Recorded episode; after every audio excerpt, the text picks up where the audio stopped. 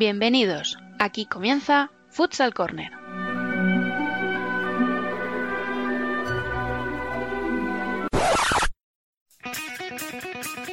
Una manera diferente de entender el fútbol sala.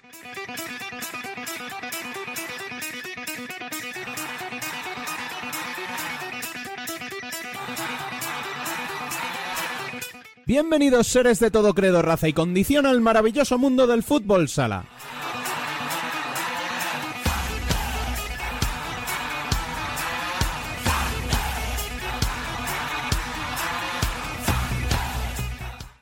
Efectivamente, no soy Rubén, ni pretendo serlo. Pero es que tiene una poderosa razón para que hoy no esté aquí presentando como siempre suele hacer. Y es que ha sido padre hace poquitos días por segunda vez, así que qué menos que darle unos días de descanso que se lo merece para disfrutar de su peque, para cuidar a su mujer y a su otra hija.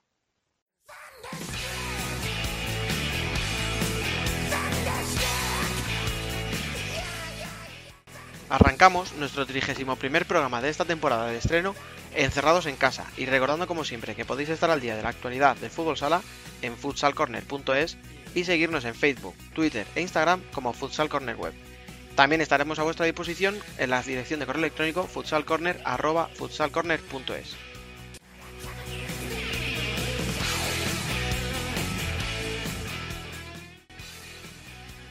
Para el programa de hoy necesitaremos la maleta y el pasaporte porque nos vamos a dar la vuelta al mundo. A través de nuestra música temática que además nos recordará nuestra infancia, vamos a ver cómo se está viviendo esta pandemia desde Japón, desde Rusia o desde Italia con los españoles que emigraron en busca de la gloria deportiva. El programa viene cargado de invitados y de sorpresas, así que no os lo perdáis, no os vayáis, que arrancamos ya mismo.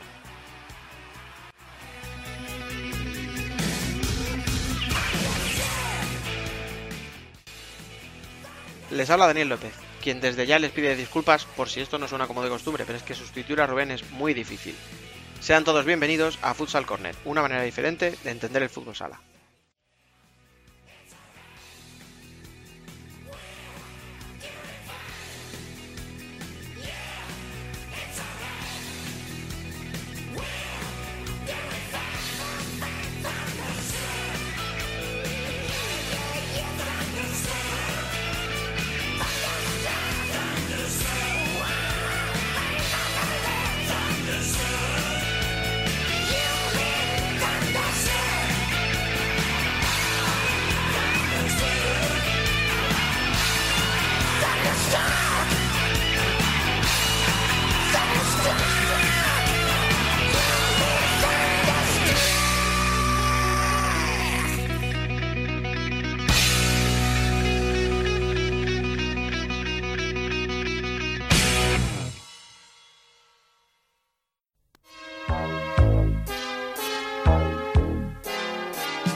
Soy Willy Fogg, apostador, que se juega con honor la vuelta al mundo.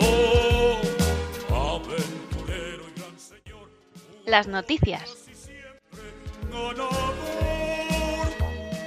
Aquí estoy, soy Rigodón.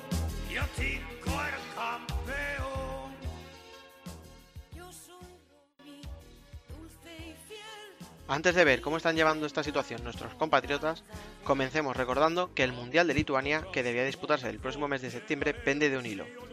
La FIFA ha aplazado la decisión a finales de este mes de abril, esperando a ver cómo evoluciona la pandemia y si se puede o no finalmente disputar el torneo.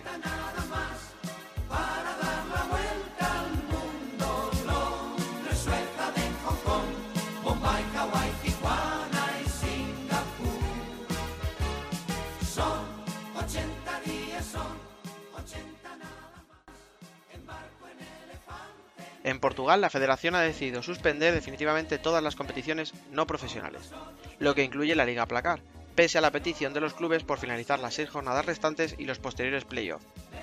Idéntica situación se vive en Francia, donde la clasificación final la ha determinado la posición que ocuparon los clubes tras la disputa de la última jornada allá por el mes de marzo.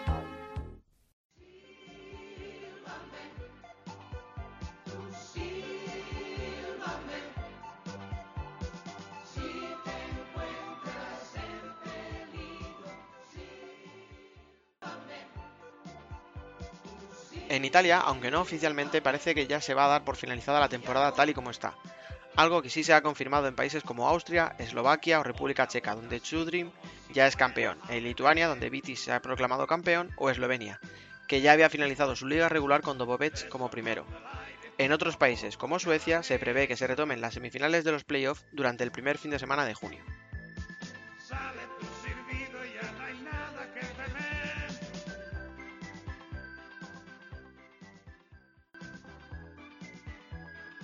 Finalizamos este primer repaso al mundo yendo a Sudamérica, donde la CONCACAF confía en que el Premio Mundial se pueda disputar en el mes de julio en Guatemala, mientras que los torneos domésticos más importantes se han detenido tanto en Argentina, con la disputa solo de dos jornadas, o en Brasil, donde ni siquiera llegaron a comenzar.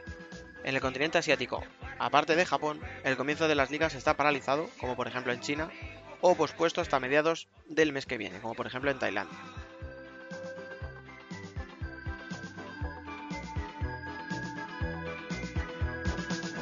Fuerte, fuerte y el problema no es problema porque siempre hay un amigo que desea estar contigo y ahí está. Y tras este primer repaso, ahora sí, vamos a entrar en detalle dando nuestra vuelta al mundo particular, como decíamos, por el otro extremo del planeta. Para ello, nos vamos de viaje hasta Japón, donde vamos a visitar a uno de los mejores entrenadores del mundo. Y no lo digo yo, ni lo dice que haya sido campeón de liga con su equipo en Nagoya Oceans, sino que lo dice su sexto puesto en los recientes Futsal Awards de hace unas semanas.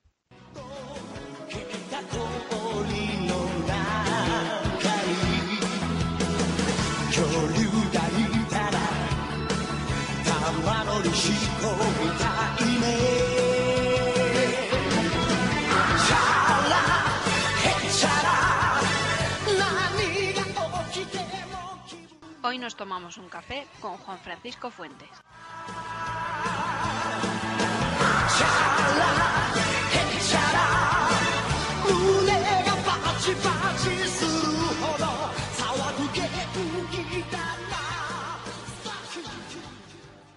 Pues como decíamos, está con nosotros Juan Francisco Fuentes. Muy buenas. Hola, muy buenas. Bueno, la primera pregunta pues tiene que ser obligada. ¿Qué tal estás llevando el confinamiento? Bueno, bien, bien, porque tengo dentro de todas las circunstancias la, la suerte de, de que aquí en Japón, donde yo estoy actualmente, eh, no es obligatorio hacer el confinamiento y bueno, eso ya marca mucho diferencia ¿no? con respecto a, la situación que se está viviendo en España, tener esa, esa libertad, digamos, entre comillas, de poder salir a la calle, creo que hoy se, se vende a precio de oro eh, en nuestra tierra.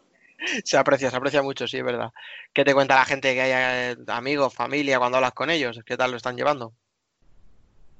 Bueno, pues, pues de la mejor manera posible, ¿no? Dentro de, la- las circunstancias y de forma progresiva. Al principio costaba creérselo, pero ya con el, con el paso de los, de los primeros días, en aquella famosa primera semana, pues la gente ya se fue concienciando, se fue mentalizando, se arrancó muy fuerte, se arrancó pues, con, con la ilusión, ¿no? De que había que afrontarlo de la mejor manera posible, pero claro, yo creo que después del de la primera quincena ya eh, se ha empezado a hacer un poco más, más cuesta arriba, digamos la parte, la parte intermedia, incluso ya esta semana, pero ya con la ilusión de, de empezar a verle luz al túnel. Es verdad que vosotros eh, en Japón, incluso Corea del Sur, que están muy, estáis muy, muy cerca de China, vamos, tanto que compartís frontera, no, no ha llegado, parece, este tema tanto como a lo mejor en España o en Italia, donde sí que ha afectado mucho. Pero ahora mismo la situación, entonces, me dices que en Japón está bien, tranquilos, o sea, no hay, no hay ningún problema. Eh, No. Dentro de la gravedad, claro, entiéndeme. Sí, tanto como tranquilos no, porque de hecho ha cambiado hace un- una semana, diez días aproximadamente, esto ha pegado un giro grande. Sí que cuando se inició el tema del coronavirus a nivel internacional, Japón fue uno de los primeros países que fueron contagiados, pero eh, digamos que había, había un control sobre, sobre los contagiados, sobre los fallecidos y no se había disparado en ningún momento, eh, digamos, lo que es la curva. Pero de hace, como te he dicho anteriormente, 10 días, máxime dos semanas, había un, un repunte y el gobierno pues ha tenido que tomar medidas al respecto y bueno, el 7 de abril ya declaró el estado de, alarma en siete regiones, entre las que no estaba la mía, pero sí que tres días después, el 10 de abril, ya, ya también se decretó. Y bueno, y unos días más tarde, pues ya se ha decretado todo el país en estado de alarma. Lo, Y ya- lo- sí. No, sí, sí, lo que sí, te- perdón. lo que te decía que, que lo que sucede aquí, que el estado de alarma mm, no te, no te obligan a hacer confinamiento, porque por ley no, no se puede hacer. Sí que se dan recomendaciones, eh, pues restringir un poco lo que es todo aquello eh, que sea de salir a la calle, centro comercial, pues evitar todo eso, ¿no? Y bueno, aquí el japonés pues es bastante cívico y lo suele cumplir. Entonces se limitan a ir a trabajar y, con la misma, pues bueno, hacer la, la compra necesaria y, y volver a casa. Pero sorprendentemente el domingo que salí yo un poquito al centro comercial estaba cerrado. Me encontré con esa sorpresa de que, de que estaba cerrado y nada más que dejan abierto lo que es el, supermercado. Y ya te digo, no es que sea una obligación por parte del gobierno, sino que ya por los propios jefes directivos o responsables, pues como medida de responsabilidad o como medida de que si reciben algún tipo de contagiado, pues tengan que hacer algún tipo de limpieza general que le pueda supo- suponer un sobrecoste muy grande, pues creo que con esa suma de circunstancias han decidido cerrar. Claro, prefieren evitarlo también, lógico. Mm. Y bueno, llevas ya un año allí en Japón. eh, con esta, aparte de esta circunstancia, ¿qué tal la experiencia? ¿Qué tal tu primer año por allí? Pues muy bien, magnífico, ¿no? Porque eh, la temporada ha sido excelente, no, no se puede pedir más, ha sido un, un año completo, también para ser el, el primero mío, eh, el cual pues también requería una adaptación, un cambio de para un cambio de mentalidad como es la japonesa, un cambio de, cultura en el día a día. Y la verdad que, bueno, eh, no sé si ya es por el tiempo que llevo fuera deambulando en diversos países que, que, bueno, aquí me, he sentido eh, muy bien y me podido adaptar con mucha facilidad. También eh, he tenido la, la suerte y la ayuda de todos los que han, están ahí en mi propio club, que, que te facilitan todas las, las cosas y, y la verdad que muy feliz y, muy contento y si además como, como este año que han acompañado los, los resultados, pues mucho mejor. Te, bueno, te iba a preguntar otra cosa, pero ya que lo has mencionado, eh, las características del jugador nipón, al final es verdad que la liga no la seguimos, evidentemente, como para poder valorarlo, pero sí que hemos visto jugar a Japón en las Copas de Asia, recientemente unos amistosos contra España. Algún jugador japonés está empezando a llegar a España, o sea, hemos visto eh, en la LNFS. ¿Cómo, cómo definirías en general al jugador nipón? Eh, ¿como muy técnico, a lo mejor falto de físico quizá?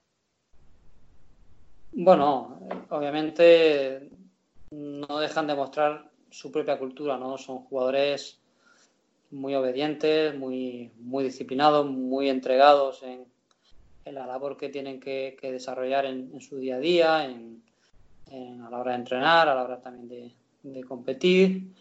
Y, y hay jugadores de todas las características, no es que se definan por ser ofensivos o ser defensivos, ¿no? La verdad que me ha llevado esa, esa grata sorpresa de, de tener una, una- una gran variedad en, en ese sentido.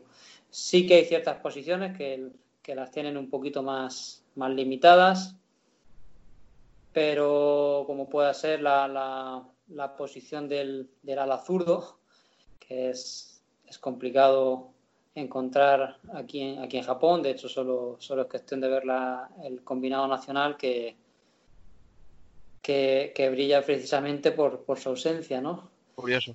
Y, y sí que hay mucha cantidad de alas diestros. Eh, El, ala es, un jugador muy común aquí en Japón. Eh, y ya lo que son cierres y, pivos, pues eh, también carecen, pero no tanto como es el caso del, del ala zurdo. Pero hay jugadores ofensivos, hay jugadores defensivos y, y la verdad que en ese, en ese aspecto son, son bastante ricos. Mm. A ver, eh, ahora sí te voy a preguntar lo que te iba a preguntar. Al final has vivido en Kuwait, en Italia, en Bélgica y en Japón, por ese orden, si no me equivoco, ¿verdad? Correcto. correcto. Por Italia y por Bélgica no te voy a preguntar porque son países que conocemos más o menos bien eh, todos. Pero ¿qué lleva a un murciano que trabaja en la cantera del Pozo, que así a priori parece como lo más, no voy a decir el top, porque evidentemente siempre se puede aspirar a, a mucho más, pero ¿qué lleva a un murciano a dejar la cantera del, del Pozo y salir a un país como Kuwait? Pues muy sencillo. Al final, un entrenador de filial que quiera dedicarse el día de mañana a esto, antes o después tiene que tomar la decisión de, de salir.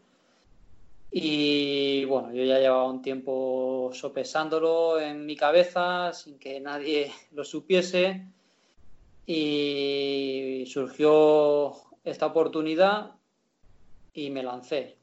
Me lancé, o sea, que no es que fuese una entre varias y, tuve que irme allí por el motivo que fuese. Es que es, digamos que era la, única oportunidad que me surgió en ese momento y, coincidiendo que yo ya estaba con esa idea de que tenía que dar el, el paso, ya llevaba ocho temporadas seguidas en el, en el, filial y estando de ayudante en el primer equipo y bueno, pensaba que había tocado techo deportivamente hablando y, tenía que dar el paso y si quería crecer deportivamente como entrenador me la tenía que, que jugar y eso fue lo que hice.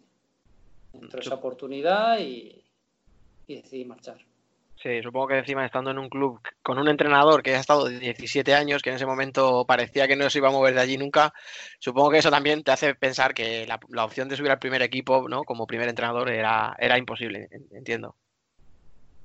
Bueno, yo, yo, es algo que siempre he tenido. Claro, a mí me, gusta siempre respetar al, al, máximo todo lo que, lo que tengo por delante, pero, pero más que pensar por ese, por ese lado es porque creo que un entrenador filial, si el día de mañana quiere entrenar en, dentro de ese propio club, en un primer equipo, creo que debe hacer un recorrido y ese recorrido pasa por salir fuera, por codearte en, en, otros, en otros ámbitos, en otros clubes, en este caso incluso en otros países, en otras culturas.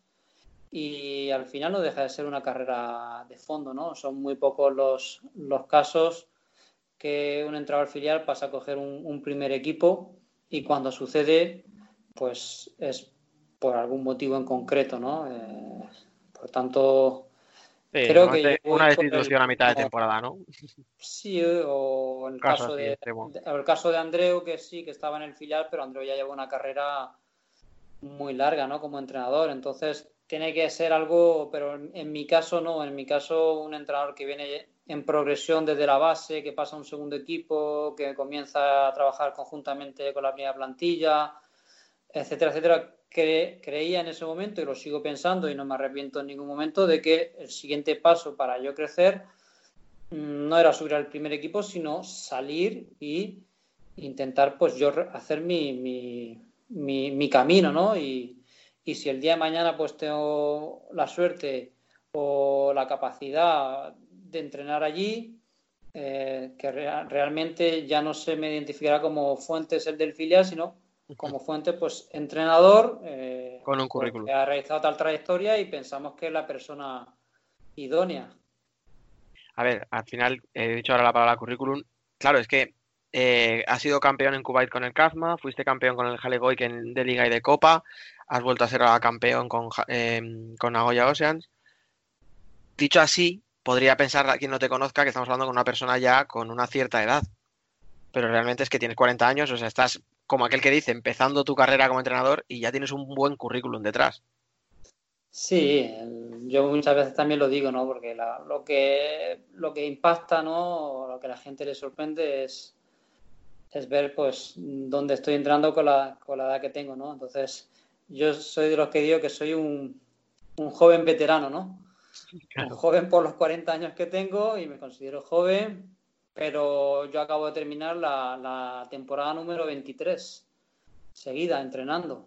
Entonces, si te vas a números normales, que un entrenador empiece, vamos a suponer el caso de que sea un, un exjugador, ¿no? Que, Claro. que termine su etapa de jugador, que se meta con 35, con 38 años a entrenar, le sumas esos 23 y estaríamos hablando de 60, 61 años, ¿no? Entonces, ahí sí que se me identificaría como, como veterano por los 61 años, pero realmente la veteranía está en el número de temporadas que llevas la trabajando, ¿no? Y como, como empecé con 18 años y hasta el día de hoy, pues aquí sigo, ¿no? Oye, una curiosidad que me ha surgido hablando de esto, porque efectivamente eh, tienes mucha experiencia, pero tienes todavía muchísimo camino por recorrer. Eh, eh, llega- ¿nunca te planteaste llegar a ser jugador profesional? Eh, ¿eres de estos que te veías que nivel para jugar no, pero mira, me gusta dirigir o me gusta el fútbol sala y quiero seguir ligado? ¿Cómo, cómo tomas esa decisión de empezar tan pronto de entrenador?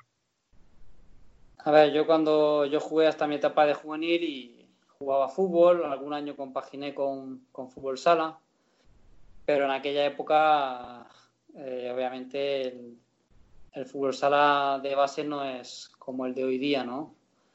Eh, hoy digamos que ya se tiene el- más el jugador propio criado al 100% desde, desde la base y en mi época pues se tiraba más por el fútbol, ¿no? Ahora también, ¿no? Pero, pero antiguamente pues pues mucho más, ¿no?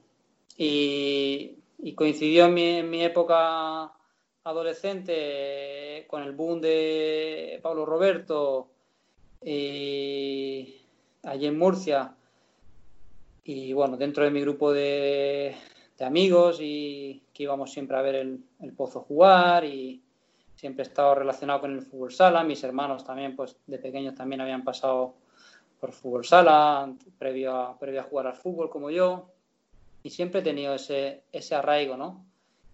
Y bueno, me surgió la, la oportunidad de, de empezar de ayudante con, con el que empezó en aquel entonces como en las bases del- del pozo, en el infantil, y coincidió que ya en mi etapa juvenil estaba yo también terminando y con poca motivación y esto me fue motivando, me fue enganchando y decidí, decidí hacer el cambio. Sí que probé eh, a principio de pretemporada en el segundo equipo de- del Pozo y realizar algún entrenamiento, pero claro, yo venía de fútbol y veía que me iba a costar adaptarme ya a un espacio reducido, un juego muy intenso, yo jugaba más de, de organizador, muy, muy tranquilón, muy de jugar y distribuir y claro, verme en una situación tan intensa, tan rápida, de tanta transición, de tanta concentración, digamos que dije, mira, yo, si me queréis, mm, podéis contar conmigo de ayudante. Pero tiene que ser para otra cosa, ¿no?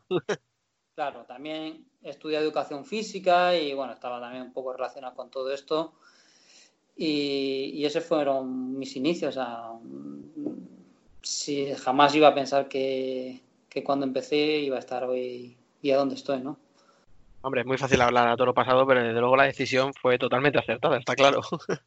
A lo mejor hemos perdido un medio centro de élite, pero hemos ganado un pedazo de entrenador que, por cierto, como hemos dicho en la introducción, ha sido recientemente nombrado el sexto mejor del mundo, que dicho así mal no suena. No, no, que va, para nada.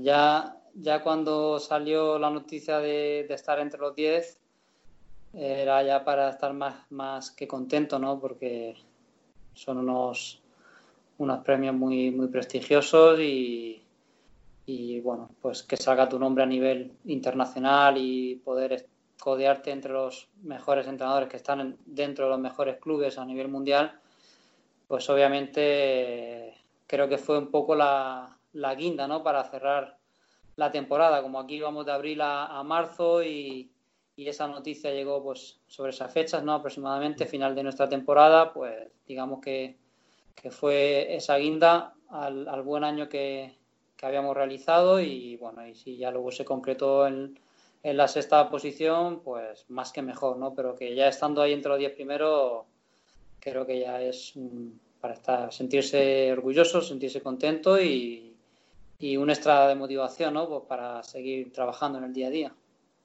A ver, has- mencionado eso, la temporada fue muy buena, de hecho, lo único que no habéis ganado es la Copa y porque no habéis podido disputarla, porque el resto lo habéis llevado todo. Es verdad que Nagoya ya venía de ser campeón el año anterior, o sea que tú has llegado a un club con, con una vitola de- detrás. No sé si el hecho de llegar a un club que ya lo ha ganado todo lo hace más fácil, lo hace más complicado, porque ya es más difícil meter ahí tu, no sé cómo decirlo, tu, tu sello personal a un club ya ganador. ¿O es mejor entrar despacito, tocando lo menos posible? A ver, yo te voy a ser muy, muy sincero.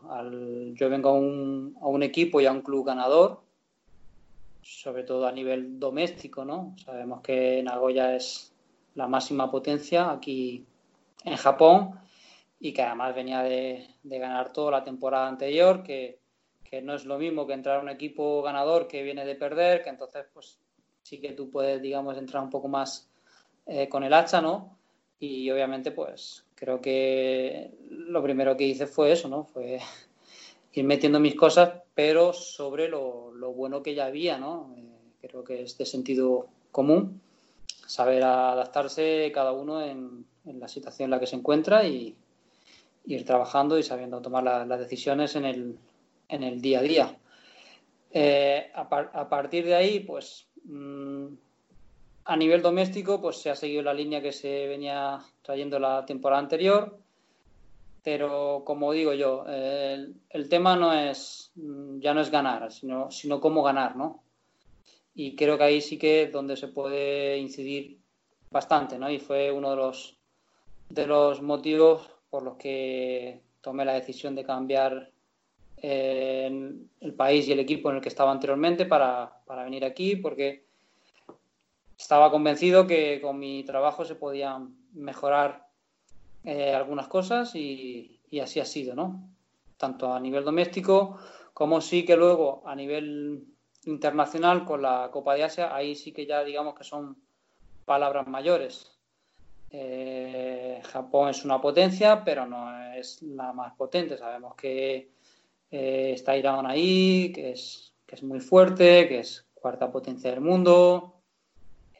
También está Tailan- Tailandia ahí, que además pues tenemos viejos conocidos que están haciendo muy bien trabajo allí a nivel eh, del país, ¿no? Con, con- con la selección. Ahora también que ha llegado eh, César como entrenador de, de Chonburi y, y les va a hacer crecer y va a seguir estando ahí arriba.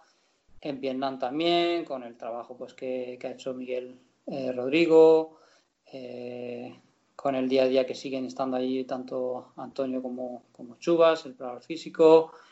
Y son potencias que han crecido muchísimo y, y ganar hoy día una Copa de Asia pues es bastante complicado. Muy complicado, de hecho, sí. Has mencionado a Miguel Rodrigo y me acuerdo que hablé con él, he hablado con él alguna vez, me acuerdo que también lo comenté un día con, con Héctor Souto, la, entre comillas, maldición del entrenador español que se va a Asia, que hay muchos y muy buenos, sois muchos allí, muy buenos, pero parece como que os vais muy lejos y parece como que en España o se pierde un poco la perspectiva o no se valora el trabajo que hacéis. Parece que ahora ya va cambiando un poquito eso, pero, pero como que el que se iba para allá, entre comillas, era para no volver. O sea, como que ya se te cerraban un poco las puertas de, de la LNFS. No sé si tienes esa sensación, si lo hablas con, con otros entrenadores. No, la verdad que no, no a hablar de ese tema con, con otros colegas y tampoco me para mucho a, a pensarlo, ¿no? Eh, intento estar lo máximo centrado en, mi día a día, en, en lo que estoy, como te he dicho un poco al inicio de la, de la entrevista, ¿no? Mm, No tiene ningún sentido pensar en, en el mañana si tú no estás rindiendo en el día de hoy. Entonces, eh, es algo que yo ya tengo, digamos, como, como superado, como aceptado, que, que yo a mí me gusta estar donde, donde me quieren, donde cuentan conmigo, donde se me respeta, se me valora. Y si el día de mañana tengo que estar en la Liga Nacional de Fútbol Sala, encantado. Y si no tengo que estar por los motivos que sea, pues no hay ningún problema. Eh, eh, ya te digo que, que yo estoy muy a gusto, estoy muy feliz donde, donde estoy, no, no renuncio a nada, pero intento ser lo más realista posible. Hay que, hay que trabajar, hay que ser honrado, hay que hacer bien las cosas y si el día de mañana pues surge la oportunidad de ir para allá, pues se, se verá, se analizará y, y si tiene que darse, pues, pues encantado. Perfecto. Pues por mi parte nada más. eh, agradecerte mucho el ratito este de charla, porque al final es verdad que oímos mucho tu nombre, nos gusta ver que estás ahí en los primeros puestos, eh, que ganas títulos, etcétera, pero es verdad que nos cuesta un poquito más estar al día a día con vosotros, saber un poquito cómo es vuestra rutina y bueno, pues mira, yo creo que un ratillo así de charla para que la gente también os resulte, les resulte más cercana, eh, tu nombre, el de Pulpis, el de Bruno García, etcétera, etcétera. Yo creo que bueno, algo sí que, algo sí que puede ayudar. Y nada, agradecerte de nuevo el ratito y, y nada, muchísima suerte para, para cuando se pueda retomar la, la competición, que en vuestro caso será empezar la, la siguiente temporada. Sí, nada, muchísimas gracias y gracias por, por hacer el eco a nivel internacional. En este caso me ha, me ha tocado a mí, pero bueno, otro día puede ser con otro compañero, con otro colega que seguro que va a estar súper contento y feliz de, de que le llaméis y nada, desde aquí pues deciros que lo que necesitéis por aquí me tenéis y que yo pueda aportar mi granito de arena, pues, pues genial, ¿no? Encantado y nada, que mucho ánimo también por allí a todos y, a luchar, a seguir luchando, que esto no tiene otro camino que, que seguir batallando y, y ser positivos y esperemos salir lo antes posible y que cuando se salga, pues se, se salga para, para no dar un paso atrás, sino que sea para, para el frente. Efectivamente, que se salga, aunque sea un poquito más tarde, pero que se salga bien, sobre todo. Eso es, eso es. Muchísimas gracias, un abrazo. Venga, un abrazo, chao. Piccolo sei, oh Gigi, rotondo un po', oh Gigi, ma se tu vuoi sei un cerbiatto lo so, ma come fai, oh Gigi, dimmelo, El debate.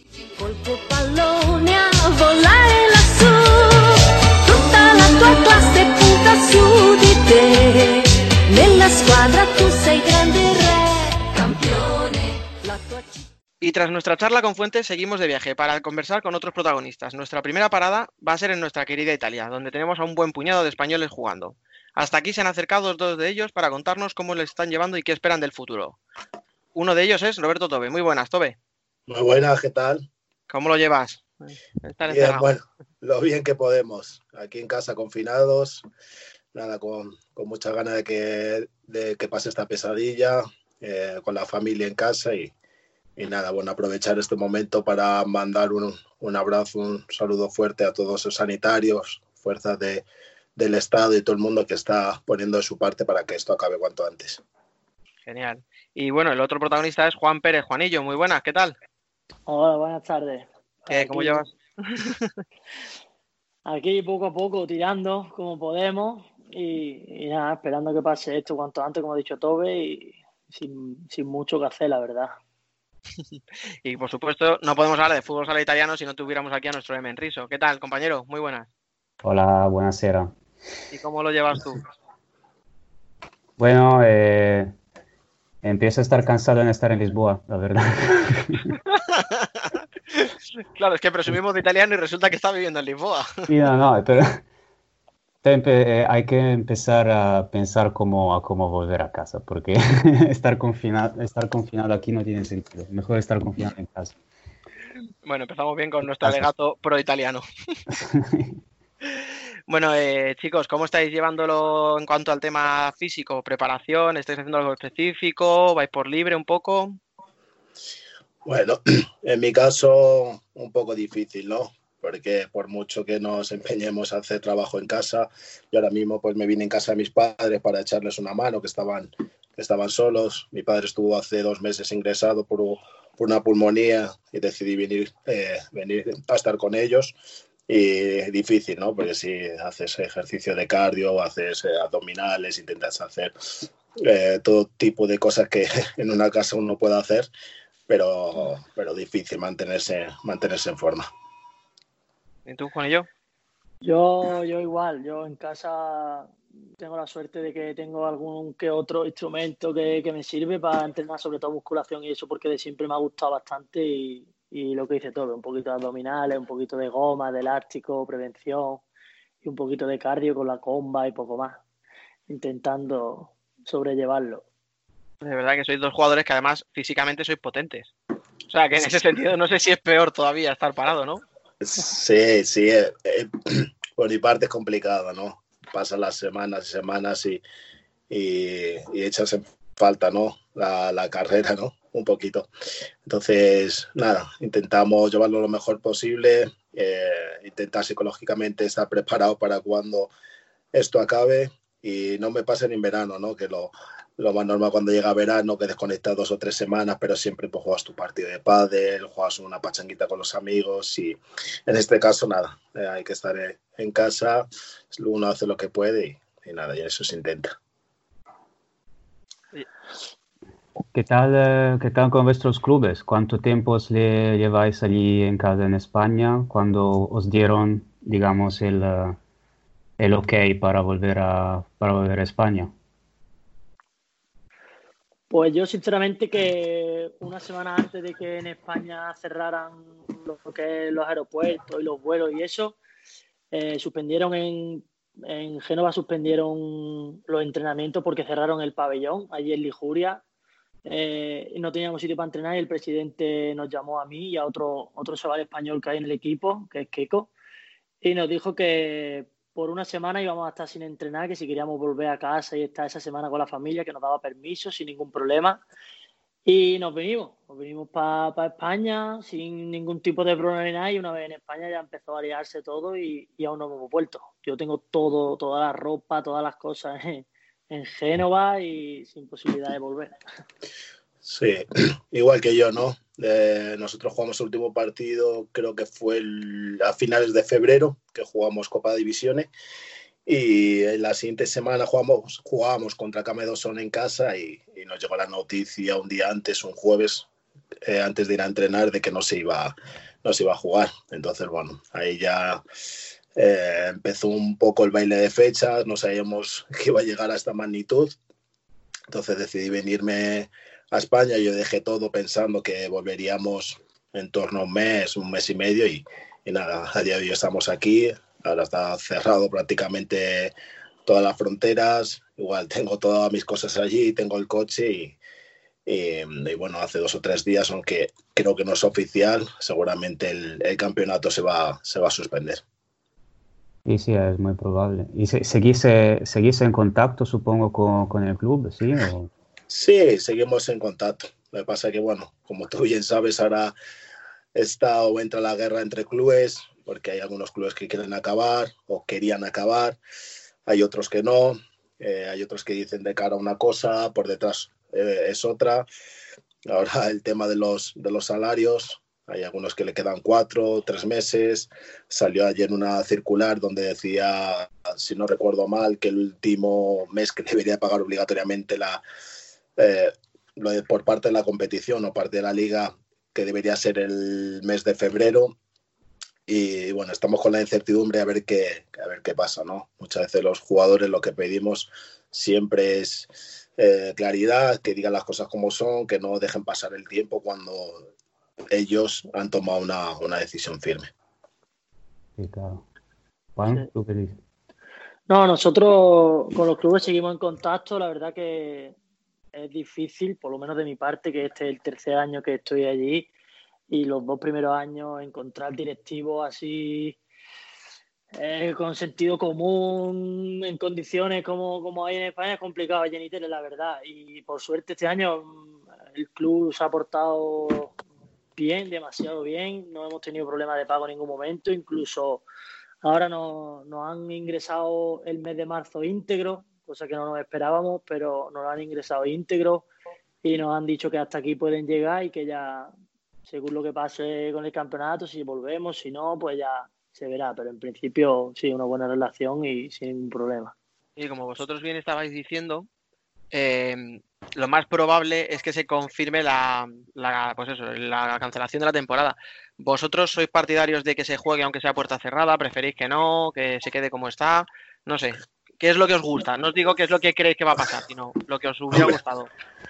A mí lo que me gustaría es que, que se jugara con público, ¿no? Sabemos que al final por las condiciones en el momento que nos encontramos es muy, muy complicado, pero lo más importante ahora es la salud de todos, ¿no? Que al final, de que te sirve jugar con los contrarios, que son 12 jugadores más los directivos, en qué condiciones, eh, me imagino que sus parientes o familiares trabajarán, no sé qué, qué procedimientos, creo que el fútbol sala, por lo menos en Italia, creo que el médico todos los días en los entrenamientos, que te tome la, la temperatura, la temperatura, no creo que, que haya recursos.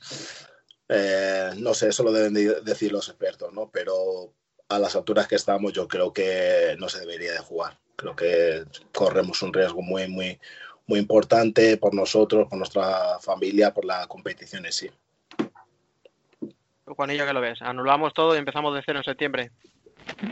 Yo creo que será complicado incluso empezar en septiembre una nueva temporada. Yo sinceramente no lo veo, no, no, no veo ni que empecemos en septiembre. Eh, a mí me gustaría, como ha dicho todo, me gustaría jugar, claro, jugar con público, retomar lo que teníamos antes, pero eso está muy complicado años luz y principalmente ahora, incluso antes que pensar en, en volver a los entrenamientos y volver a disputar partidos, prefiero salir a tomarme algo con, con dos colegas y estar sentado en una mesa tranquilamente. Prefiero eso que o, o ir a un parque con mi niña, ¿sabes? Eso sí que es un drama, ¿eh? Y después lo que dice Tobe, no creo que si han parado competiciones como la Champions eh, o como la Liga y la Serie de, de fútbol, imagínate fútbol sala, que no tenemos recursos ni, ni de lejos para... Vaya, eso sería una locura. Parece que ahora, de todas formas, no sé si vosotros tenéis la misma sensación. Ahora eh, es cuando nos estamos dando cuenta de que al fútbol sala se le considera como una subsección del fútbol o, ¿sabes? Ahora cuando ya llega a Portugal y dice anulamos todo lo que no es profesional y el fútbol sala va incluido ahí o en Francia hace lo mismo, ahora decimos, hostia, que no somos profesionales. Eh, pues no, pero nunca lo hemos sido. O sea, ¿por qué nos sorprendemos? Quiero decir. No sé si entendéis que la gente se sobresalta o, o es o a lo mejor es simplemente ignorancia, ¿eh? O sea, la gente no lo sabía hasta ahora. Pero Sí, sí. Nosotros siempre hemos sido el, el hermano pequeño de- del fútbol, ¿no? Y creo que muchas veces nos, nos queremos comparar a ellos. Somos un deporte minoritario que pienso que poco a poco estamos haciendo las, las cosas bien, pero en este momento donde, donde se ven nuestros defectos, ¿no? Te pongo el ejemplo, el mío en Italia. Ahora estamos hablando que nos faltan cuatro, tres, tres o cuatro meses y ahora lo primero que están pensando en decir es no pagar. Creo que deberían de ser un poco cautelosos, deberían de saber que nosotros al final somos personas que arrastramos familias, que tenemos pagos y estamos hablando de si te pagan el último mes, que es el de febrero, con suerte a Génova o Enillo le han pagado el mes de marzo, nosotros el primer sueldo de la próxima temporada en teoría no lo vamos a cobrar hasta finales de, de septiembre, principios de octubre, así que estamos hablando de un vacío ahí de, de cinco o seis meses, ¿no? Entonces, bueno, creo que te- se tiene que trabajar aún, aún más, no nos debe de sorprender este tipo de cosas como que ahora no somos profesionales porque hay que trabajar muy duro para, para llegar a lo que es la palabra profesional. Desgraciadamente son, son situaciones que, bueno, en Italia, pero tam- también en otros sitios se, se viven cada año regularmente. Y No, ahora- perdona, no, sí, hablo, hablo, hablo de Italia un poco porque es un poco la, Sí, no, no, ma, lo que, lo que estoy viviendo ahora en Sí, sí, España. no, no, ma, es verdad, es así. Sí, no, ¿sabes qué en pasa? Que Emen es el defensor de, No, No, no, pero sí, a, lo- a lo mejor me a lo mejor me equivoco expresándolo, ¿no? Pero sí es verdad que está pasando en muchos, No, en sí, muchos sí. países que están cancelando los contratos. Yo a lo mejor puedo entender que no te pagan un 100%, ¿no? Pero el jugador sabe que en la situación que nos encontramos, yo sé la situación lo que estamos pasando, ¿no? Entonces yo puedo hablar con mi club X y decir, bueno, que me faltan cuatro meses, bueno, pues llegamos a un tipo de acuerdo, ¿no? Que, que no pierdas tú, pero que no pierda yo tampoco, ¿no? Y bueno, está pasando también, o están intentando también que pase en España con el tema de ERTES, está pasando también en Japón, China, que están cancelando contratos, y creo que es un momento muy, muy, muy importante para, sobre todo, dar un paso al frente, ¿no? De saber que es, hay una crisis a nivel mundial y, y- creo que si el fútbol sala quiere crecer, pues ahora tenemos que comportarnos como, con mucha responsabilidad. Sí, sí, no, yo solo quería decir que es un, eh, es un sector que tiene problemas regularmente cada año y no me imagino, no me puedo imaginar los problemas que puede tener ahora en esa situación. Eso quería decir, eso que imagino, por eso, de hecho, me, me- me preocupa la situación de clubes como, por ejemplo, eh, los vuestros, que tampoco tenía un, palacio donde jugar prácticamente. Y en una situación aún peor de la, de la normal, eso quería decir. Pues eh, chicos, eh, no sé, eh, estaba pensando un poco también la situación en general, eh, ¿cómo la estáis viviendo vosotros? O sea, quiero decir, ¿lo vivís con miedo, con más angustia, em, con preocupación por lo que decís? Porque ni siquiera sabéis, como decía antes Juanillo, ni siquiera sabemos si en septiembre se va a poder retomar. Entonces, no sé, ¿qué es el- ¿cuál es el sentimiento que más ahora mismo os pesa a vosotros? Mm, mm, sinceramente, si te soy mm, totalmente sincero, en mi caso no, no tengo esa preocupación que pueda tener Tobe, porque hablando claro, Tobe lleva toda la vida viviendo de esto, lleva su trabajo es este, se ha dedicado a jugar una trayectoria increíble que ojalá pudiéramos tener cualquiera de nosotros. Yo en mi caso llevo 5 o 6 años que, que, que juego a fútbol sala y unos tres, cuatro que, que vivo de esto, ¿no? Que, que puedo decir, pues mira, este es mi trabajo y trabajo de esto.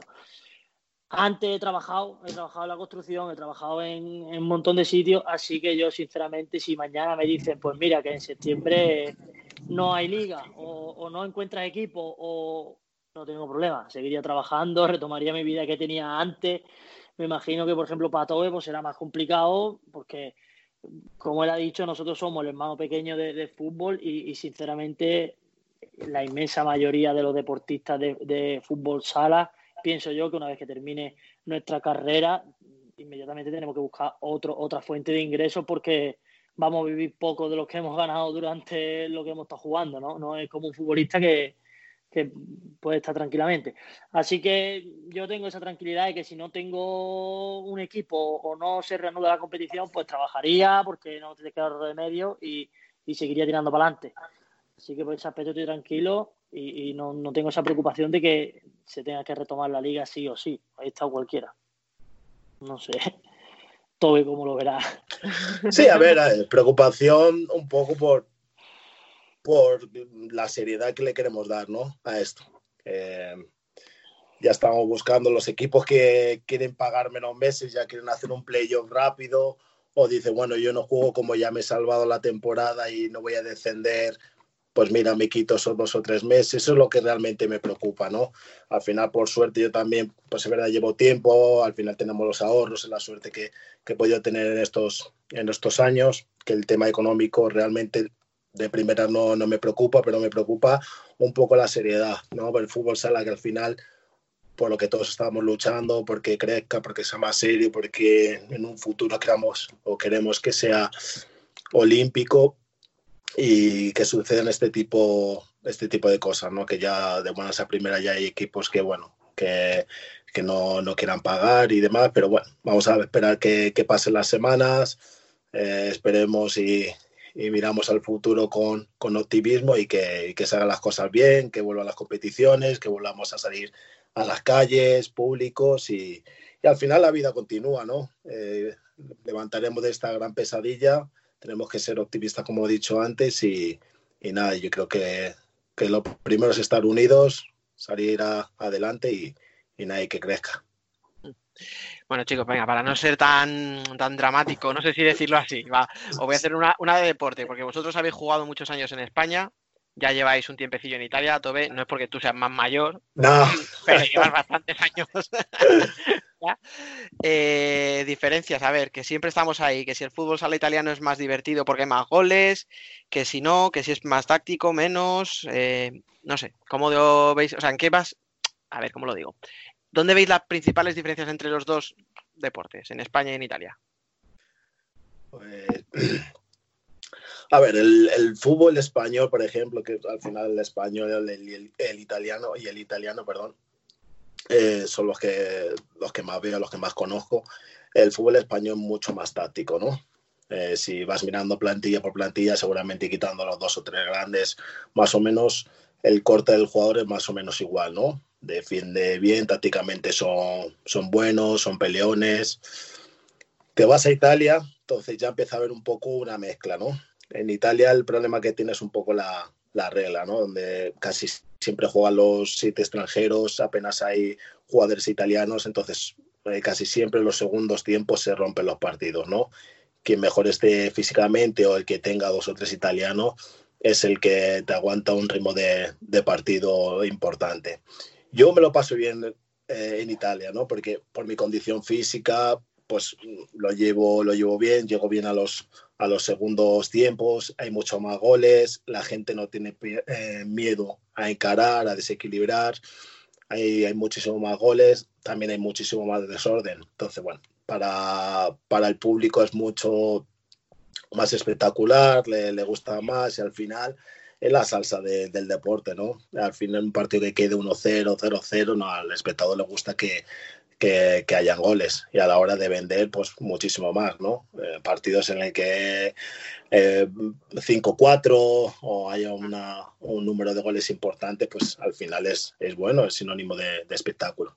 Y vosotros marcabais mucho, ¿no? Eh. Marcabas mucho, marcabais mucho, muchos goles. Yo, en mi caso, a ver, yo soy cierre. Es verdad que tengo muy buena, muy buena llegada a los segundos, los segundos palos, sobre todo, a incorporarme a las segundas jugadas. Y bueno, no, la verdad que no me quejo el, el número de goles que, que, que hago por temporada. Digo, no, el, el, equipo, el de Ah, el nuestro sí, no, sobre todo en casa. Sí, sobre todo en casa tenemos un, una pista pequeña, nos sentíamos muy, muy cómodos, jugadores muy, muy rápidos como puede ser Jonathan, Fusari o, o Lucas y teníamos una muy buena media goleador, eh, goleadora. Oye, Juan y yo, hablando de, ahora que hemos hablado de posiciones, ¿algún cierre pesado que, que te hayas enfrentado que digas el típico de, joder, otra vez ese tío, Tobe, por ejemplo, es muy pesado? ¿O alguno más pesado que él? Tobe no tenía la suerte de haberme enfrentado nunca, me enfrenté este año en casa de, de Génova, tuve el placer de enfrentarme este año la primera vez y, y es pesado, muy pesado sí. y fuerte. Muy fuerte. o sea, es lo que parece que, fuera, ¿no? Que sinceramente el año pasado, el año pasado estuve siguiendo muchos partidos de él porque jugaba en Betty y demás y, y yo sabía que era fuerte, pero no hasta el punto de, de, de lo que lo vi, ¿no? En el partido, me cago en la hostia, joder, como salito. pero sí, pero hay, hay algunos, hay algunos, sobre todo lo que ha dicho Tobe en Italia, que, que es como que eh, fichan o blanco o negro, ¿no? O si metes goles te ficho para que ataque y, y si eres un, un animal y, y, pegas bocado, pues te, te ficho para que defiendas. No, aquí no hay un término medio de, de, jugador completo que sea un 7, un 8 en todo, ellos no lo entienden. Ellos... Así que sí, pero vaya, sobre todo así fuerte me, no me gusta, no me gusta. Que después como persona es un 10, es Abelino, Lucho Avelino, argentino de, de Aguasapones. muy, muy pesado, ¿no? No te deja, está todo el día agarrándote, aunque estén atacando ellos, ellos él está allí contigo. Pero bueno. Pero... Como eso no es Clarichi que se agarrando, ¿no? Sí, pero me imagino que también ellos pueden decir lo mismo de mí, ¿sabes? O sea que no. Pero bien, pero bien. Oye, y hablando de todo esto, eh, en pista, ¿sois de hablar, de decir algo al rival o, o preferís estar ahí calladitos para no provocar? Yo, yo soy de hablar de, de, no parar de hablar. Además, él te lo puede decir. De hecho. Sí, estaba eh, sintiendo. Sí, hace pues, cuatro o cinco meses, no, no, algo menos. Eh, nos enfrentamos en enero y, claro, él es, él es pivo y yo, yo cierre. Pues todo el partido, sin parar. Todo el partido eh, discutiendo. Pero mira, lo importante es cuando acaba el partido.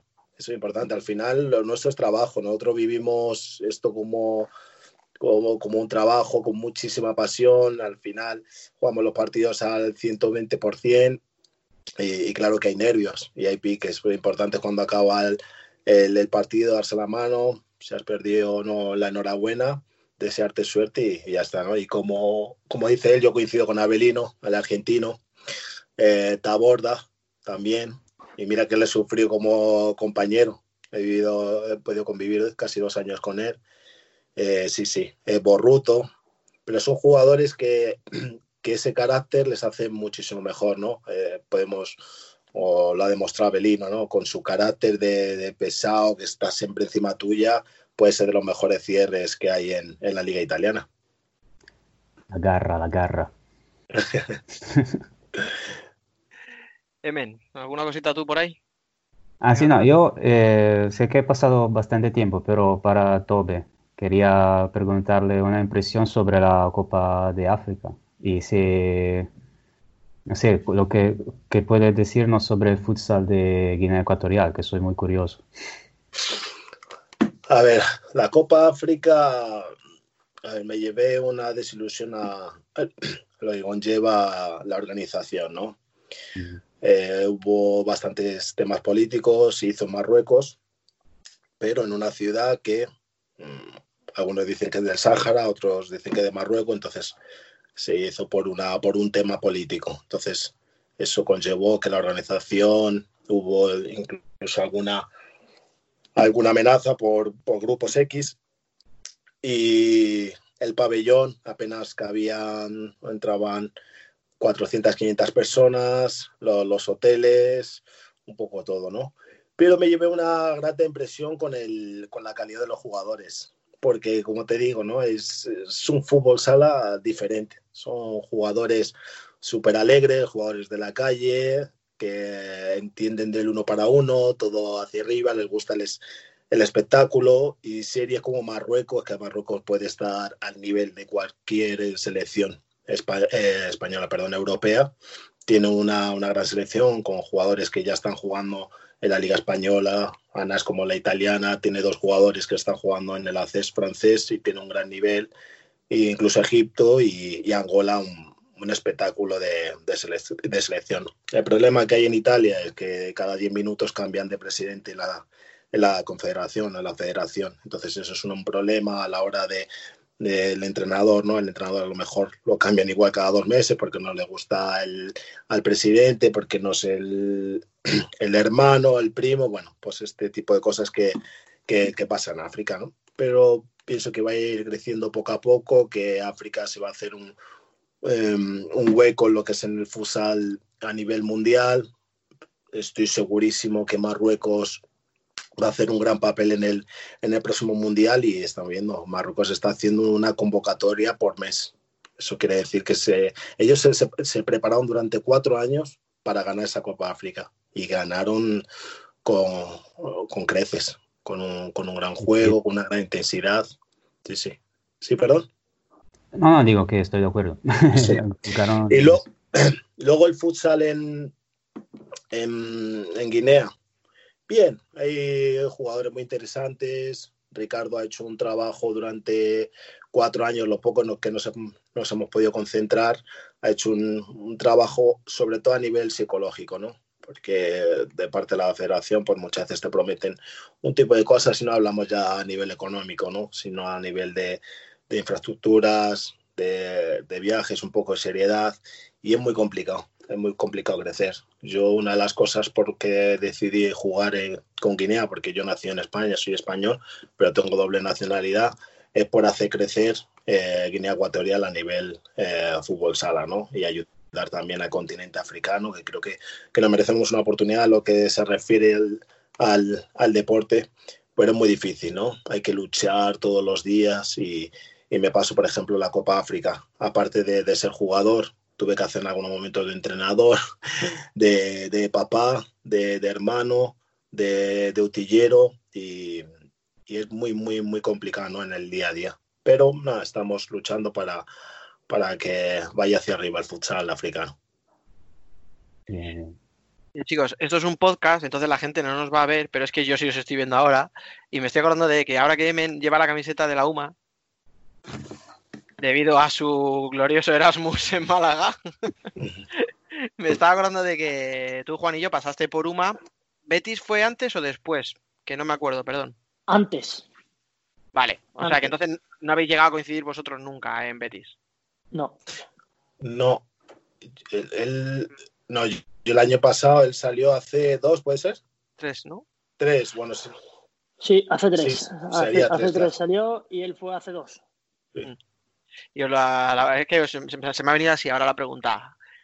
Vamos a suponer, venga, que esto el año que viene se puede restaurar con normalidad y tal, porque claro, si no, esto no tiene sentido. Si Betis el año que viene sube y os llama, oye, chicos, eh, sois de la casa, habéis estado allí, lo conocéis, necesitamos gente con experiencia. ¿Qué os atraería la idea o preferís seguir en Italia? Ah, Juan, Hombre, yo sinceramente, sinceramente, claro que te atrae la idea, pero porque estás cerca de, de casa, estás con tu familia. Por ejemplo, a mí Betty me pilla una hora de mi casa en coche. Entonces, claro, que sería además un club serio, que yo no tengo ningún problema con ellos, salí bien. Pero también todo te lo puede decir, los sueldos de España no se pueden comparar con los de lo que te puede ofrecer Italia. Por lo menos hasta este punto que hemos llegado. Y, en- y en mi caso, no sé el año que viene cómo estaremos, si, si volveremos a la normalidad o no, pero lo que, lo que a mí me han ofrecido en Italia, la vida me lo viene me lo iban a ofrecer. Esto, pues sí, sí que me lo pensaría mucho. Pero como gustarme, claro que me gusta la idea. Bueno, sí, no, lo hemos pillado.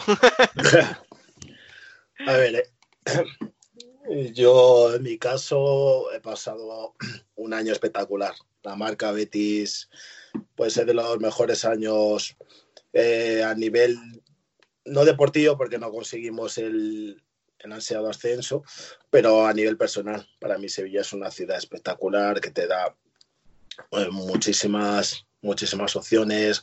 La marca Betis igual con todas sus secciones. Yo me sentí un jugador de fútbol más. Cualquier, en cualquier momento que yo tenía algún problema eh, a nivel físico, psicológico, ellos en cualquier momento eh, te daban todo, todos sus medios. Ahora, el año que viene, eh, muy complicado, ¿no? Eh, tuve diferencias con el director deportivo, al final no, no llegamos a un acuerdo para, para esta temporada y no creo que, que lleguemos a un acuerdo para, para la siguiente, pero es algo que no podría hablar jamás mal de, del Betis, yo me he sentido como uno más, de hecho eh, estoy todo el día hablando pues, con Rubén, que ya hemos jugado muchos años juntos, con, con Burrito, con todos los jugadores que están allí, Eh, yo soy un bético más, Eh, además el fútbol sala necesita un, un equipo, un club como, como es el, Real Betis. Y nada, les deseo lo mejor, pero muy complicado para el año que viene. Ya, os entiendo, os entiendo. Oye, Juan, ¿alguna cosilla que añadir a lo que ha dicho Tobe? Que te he visto reírte en cierto momento, que no voy a decirlo. No, no, no, no, no, no, porque, porque, nada, quieras que no, este mundo es pequeño y como él dice, seguimos en contacto y hablamos con muchos, ¿no? Que, que aún siguen allí, otros que ya no están. Y, y, y no es el, el único que, que ha tenido problemas con el director deportivo, con otro. Entonces me río por eso, pero vaya. nada, Sí, yo no he dicho en qué momento ha sido. Ningún, ningún problema. La verdad que, como ha dicho Tobe, es espectacular. La verdad que, que el fútbol sala necesita muchos clubes como el Betis que hagan las cosas igual de bien y que, y que saquen secciones y nos traten como, como tratan en Betis al equipo de fútbol sala. Eso no, sin ninguna duda, la- verdad. Emen, ¿alguna última cosa antes de acabar? Ah, espero, espero que en Italia, que en estos días se hablaba mucho del interés de, de la Juve para el futsal, ¿no? Bueno, Espero que eso quiera decir que, que en un futuro podamos ver clubes como puede ser el Betis o como puede ser el Barça eh, en Italia. Pero esa es, esa es la, la es la esperanza que me da este tipo de noticia. Luego eh, hay es otro tema que es muy, muy, muy complejo, pero ya que se hablaba del Real Betis, que club, de, club, eh, club polideportivo que trata igual de bien su sección de futsal, quizá es, que el- espero que el interés de, de la Juventus para el futsal quiera decir esto y no otras cosas. Vale. además, mira, Génova y Turín no están muy lejos, ¿no? ¿Cómo? Génova y No, Turín, digo que están cerquita, o sea que no sé, ¿eh? yo lo dejo caer. Génova y De Turín- hecho, Parezco director deportivo ya ahora, pero Génova y Turín están bastante cercanos, pero Génova y la Juve están muy, muy lejanos. Sí. No, de hecho, el- si no entendí mal, el, el año pasado ya estuvo hablando, por lo menos el presidente del Génova tenía una, tuvo un par de reuniones con la Sampdoria. Bueno, eso, que- eso, me- eso sí que me gustaría. Es que ahí le habéis tocado la fibra. Y, Ha hablado, pues, con el equipo, ha hablado con el equipo correcto, digamos. La Génova buena, ¿no? Pero bueno, escúchame, Emen, ¿cuánto hace que la Samp no te da una alegría? ¿Ves? Es que ni se acuerda. Ah, um, bueno, tampoco, tampoco, es, eh, eh, tampoco sigo el, el fútbol tan, no, no sigo mucho el fútbol ahora, pero digamos, la, la última alegría que me dio la Samp, bueno, cada, cada, cada vez que se juega el derby, toma castaña. tenemos una buena racha, tenemos una buena racha. A todo esto, claro, o sea, estamos hablando con un cordobés que ha jugado en Málaga y en Sevilla, con un madrileño que se crió, entre comillas, en Segovia. O sea, vosotros lo que se dice, ¿cómo se dice esto? Profetas en vuestra tierra no habéis sido nunca, no lo habéis planteado. Hay una, no sé, pa- una retirada en un Córdoba patrimonio. O que claro, Inter tú ya has estado tobe, pero no sé. Yo, ojalá, ¿no? Aquí en Madrid ya Inter, porque ya incluso en División de Plata, ¿no? O en División en Segunda no, no hay equipos aquí cerca, ojalá, ¿no? Viví muchos años o dos años y medio muy, muy, muy buenos, conseguí una copa y, y una liga y es el máximo para un jugador jugar en, en el Inter, uno de los grandes eh, los equipos, clubs más laureados de, de- del mundo. Pero sí, eh, jugar al final en, en tu ciudad, en Madrid, pues el, el mirar en, en las gradas, ver a tu gente, ver a tu familia es, es, es único, ¿no? Es algo que ah, en Italia, en Sevilla era un poco más complicado, pero sí, que eh, bueno, tampoco me queda mucho de fútbol sala, ¿no? Pero esperemos que aquí, esperemos que, que sigan invirtiendo en el fútbol sala, que, que a ver si hacen algún equipo aquí en, a segunda y a primera y, y lo pueda disfrutar. Haz como Marcio, hasta 50 años y tal, y pico. Sí, sí, sí. verdad, verdad. Hemos empezado esta charla hablando de lo bien que estabais físicamente, claro. Ahora no me digas que hablas ya, piensas en la retirada. pues- No, no, no, para nada. Claro, yo, para yo, nada, yo no, me- no, te no. veo a ti cómo estás, me veo a mí y digo, joder. A ver, físicamente me cuido, ¿no? Me gusta, me gusta cuidarme, me gusta el fútbol sala, me gusta hacer el de- eh, me gusta hacer deporte y, y creo que tengo bastante disciplina. Creo que es algo que ahora seguramente a los jóvenes les, les falta, entonces pues los veteranos así nos pasa, ¿no? Que muchos equipos pues nos llaman con 35, 36, mira Ortiz con 36 años que tiene y es uno de los mejores cierres que hay en España, ¿no? Entonces eso quiere decir que que, que los más veteranos le ponemos mucho empeño, le ponemos mucho corazón a las cosas, que somos disciplinados y, y es así, esperemos que, que puedan jugar 10 años más. Me veo, me veo, ¿eh? Bien, bien, bien, me quedo más tranquilo, ¿ves? Ahora sí. Sí, sí, nada. Juani, respecto a eso, tú físicamente te ves capacitado para jugar, ¿qué? ¿Hasta qué edad? Uf, no lo sé. Yo físicamente lo que dice Tobe, yo me cuido mucho, tengo la suerte que, que nunca he bebido alcohol, no fumo, me cuido, intento hacer una dieta equilibrada, hago mucho deporte, pero ya te digo yo de antemano que como Marcio a los 50 años jugando en la vida, vaya. Pero si el gol no se pierde con la edad. No se trata de gol, yo es que muchas veces, te- esta conversación la he tenido, pero, pero muchas veces en, en el equipo, entrenando, sobre todo cuando hacíamos físico, que, que vas ahí muerto, y, y yo se lo decía a mis compañeros, digo, chavales, ¿os imagináis Marcio con 50 años que tenga que hacer farle una pretemporada? Digo, yo no, yo no aguanto, yo no aguanto, de verdad te lo digo, yo, yo no me veo. Con 50 años, eso es de admirar, ¿eh? yo lo admiro. Yo dos veces que me he enfrentado contra, he tenido la suerte de enfrentarme en, en segunda, con él y este año y, y las dos veces se lo he dicho. Digo, eres un ejemplo porque con la edad que tiene, estar todavía aquí luchando contra, contra mí, porque él es cierre y es que es de admirar, ¿eh? de verdad lo admiro, pero, pero no sé hasta qué punto. Pero no me veo, no me veo con 30 años jugando a fútbol sala. Bueno, te pero venga, 5 o 10 años más, por lo menos, como Tobe, sí, ¿no? Hombre, cinco sí, cinco espero que sí. Mínimo, eso mínimo.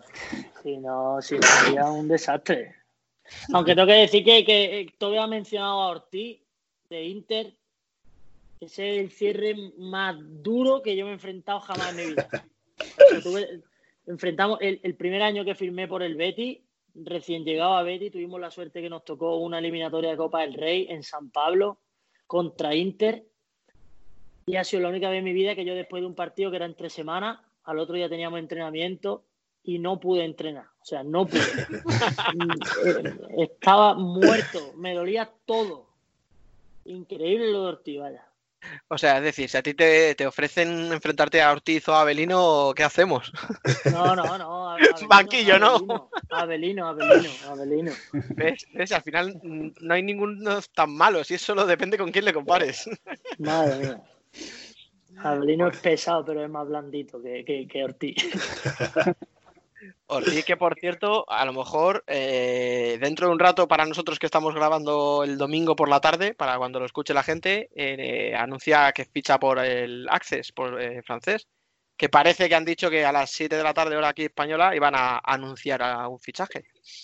O sea que no sé, lo mismo hemos hablado de la posibilidad de volver a Betis, hemos hablado de volver a Inter, de volver a Córdoba, que lo mismo no lo sé, que hay otras opciones que el Access por francés, que se está llevando a gente experta que ha pasado por España. Sí, Eh, la marca francesa es, eh, es una marca que está empezando a crecer. Lo hemos estado viendo, aunque es verdad que se ha quedado fuera en el último o de este mundial que se va a disputar, pero hemos visto la gran progresión que han tenido estos últimos años, ¿no? Eh, Aces es un recién ascendido, eh, el año pasado, este año es su primer año en, en primera y, ha decidido apostar fuerte.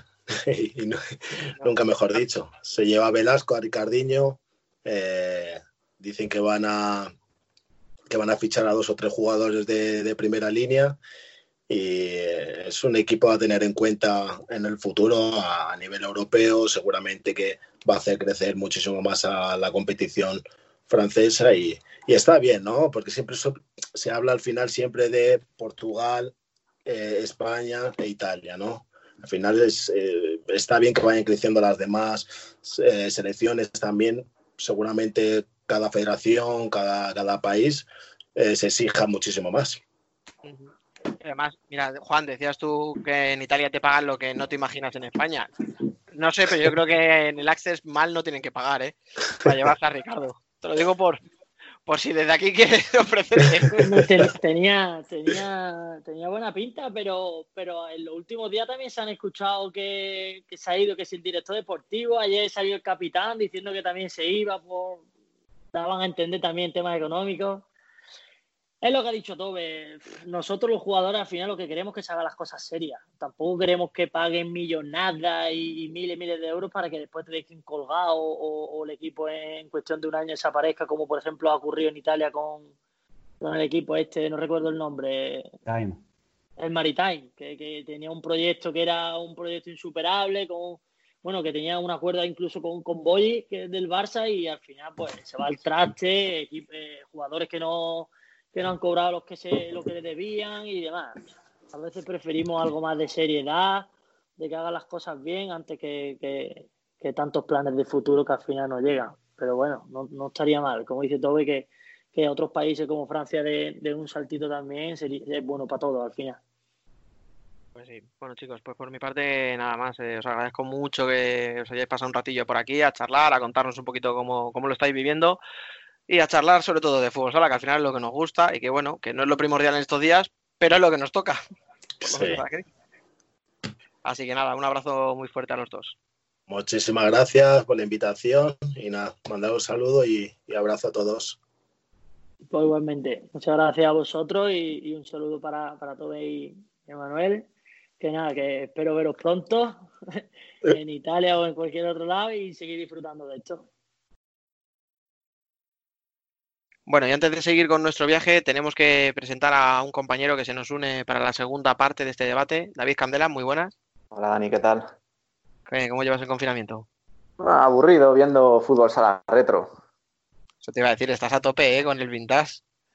Se encontraba ahí tu filón.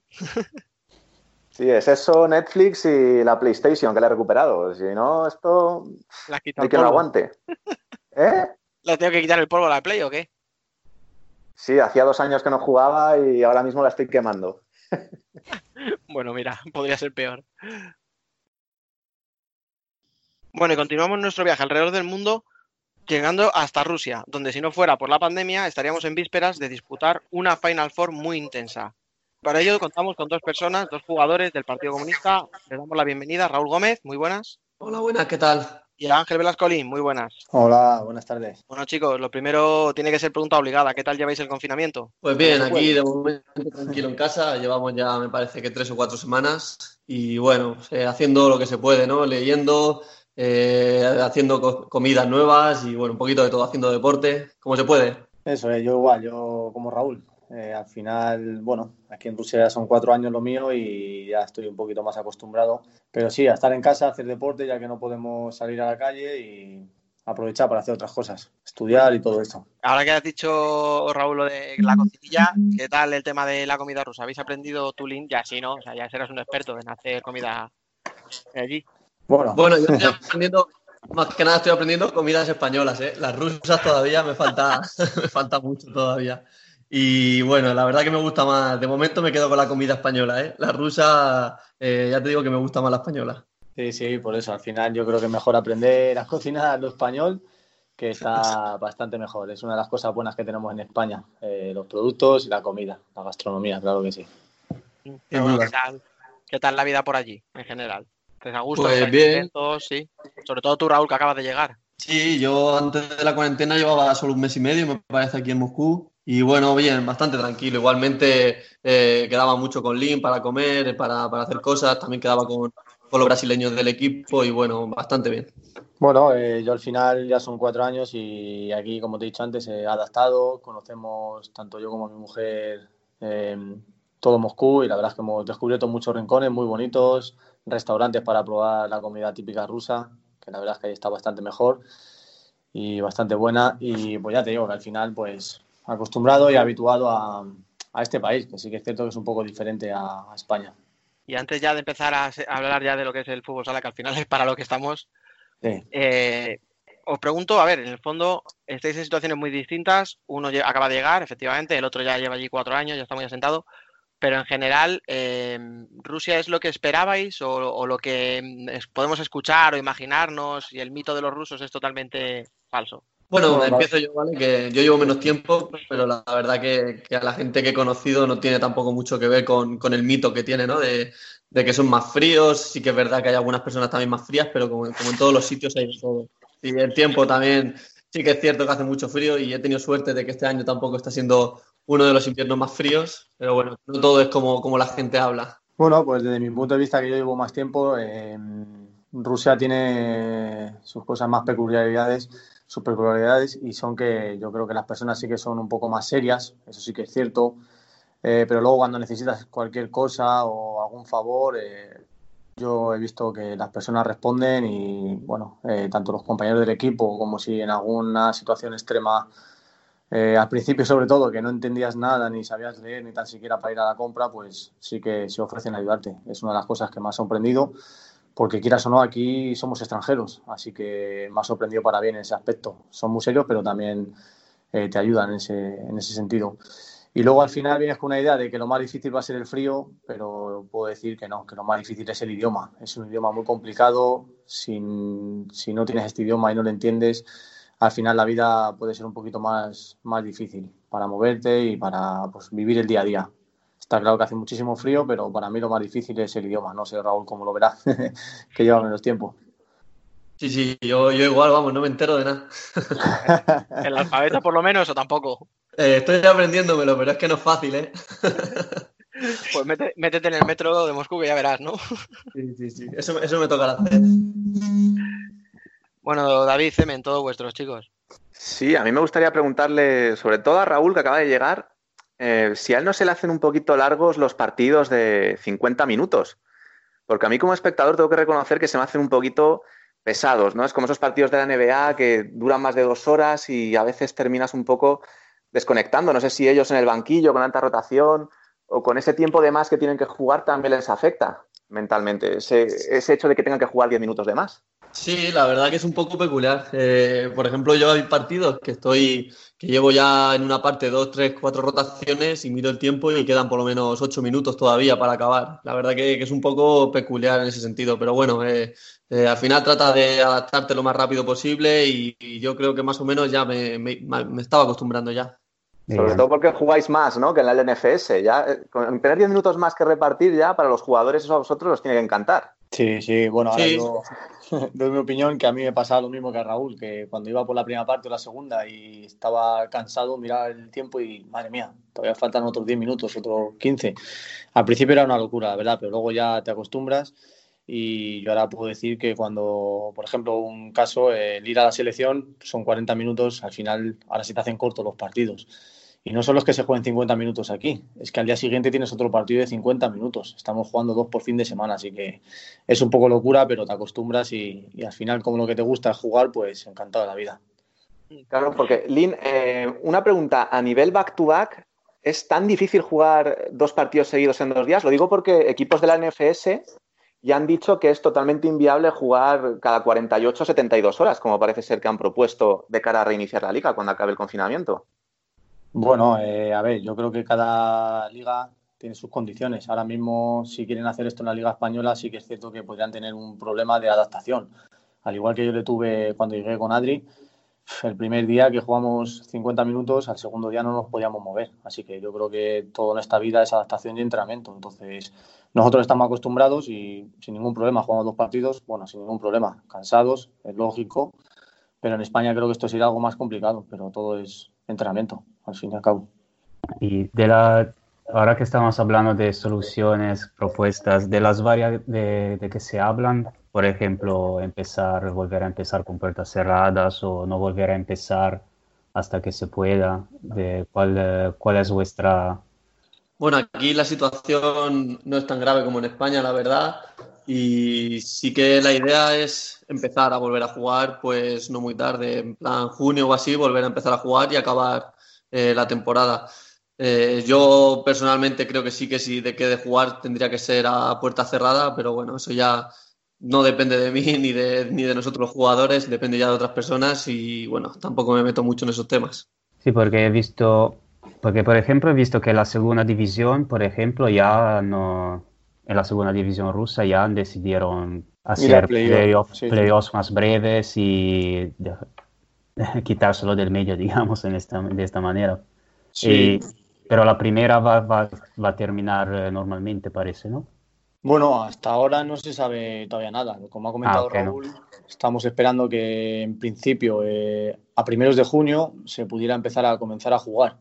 Mm. Pero están decidiendo si terminamos al 100% la competición o entramos directamente en playoff, como ha hecho la segunda división, que es una de las opciones. Entonces ahí ya pues tendrán que entrar pues los directivos, los equipos a valorarlo. Al final nosotros como jugadores lo que queremos es, jugar. Pero lo más importante yo creo que es acabar las ligas. Siempre y cuando, pues, lo primero, sí, sí o sí, es la salud. Así que lo primero la salud y luego lo segundo, intentar acabar. ¿Cuándo? No, nadie lo sabe. Pero aquí esperemos que sea en junio. Y respecto a eso, chicos, ¿estáis manteniendo un plan específico de entrenamiento? ¿Os ha mandado algo el club o lo hacéis por libre? Sí, al principio del confinamiento eh, estábamos trabajando con videollamadas y tal, y después nos dieron tres semanas libres y ahora otra vez lo estamos retomando. Yo eh, ya la semana pasada estuve entrenando cada día, esta semana igual quiero entrenar cada día y bueno, eh, en teoría el confinamiento aquí acaba esta semana y la semana que viene ya podríamos salir a la calle y ya la intención pues salir a correr fuera, eh, pues hacer más cosas ya, ¿no? Deportivamente. Sí, sí, como ha dicho Raúl. Yo igual que Raúl, estamos todos igual en esa situación, pero vamos, yo creo que en España están igual, así que estamos todos igual. Bueno, igual o peor, de hecho. Sí, sí, es verdad. Desde luego.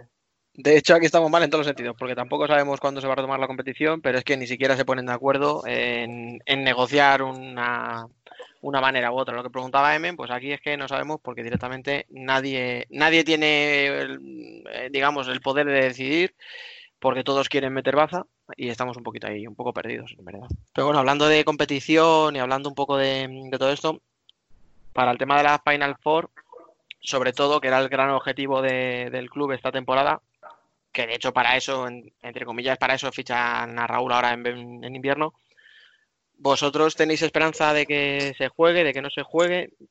Que yo creo que, bueno, esperanza por supuesto que tenemos de que se juegue, pero no esta semana como era lo que queríamos, lógicamente, pero al final lo tendrán que aplazar de cara a agosto, septiembre, octubre. Al final es una competición muy importante, un evento muy importante donde también algo que es fundamental también es el ambiente, el público y al final ahora mismo sería imposible, inviable hacer esta, este tipo de competiciones, así que lo mejor es aplazarlo de cara a agosto, septiembre.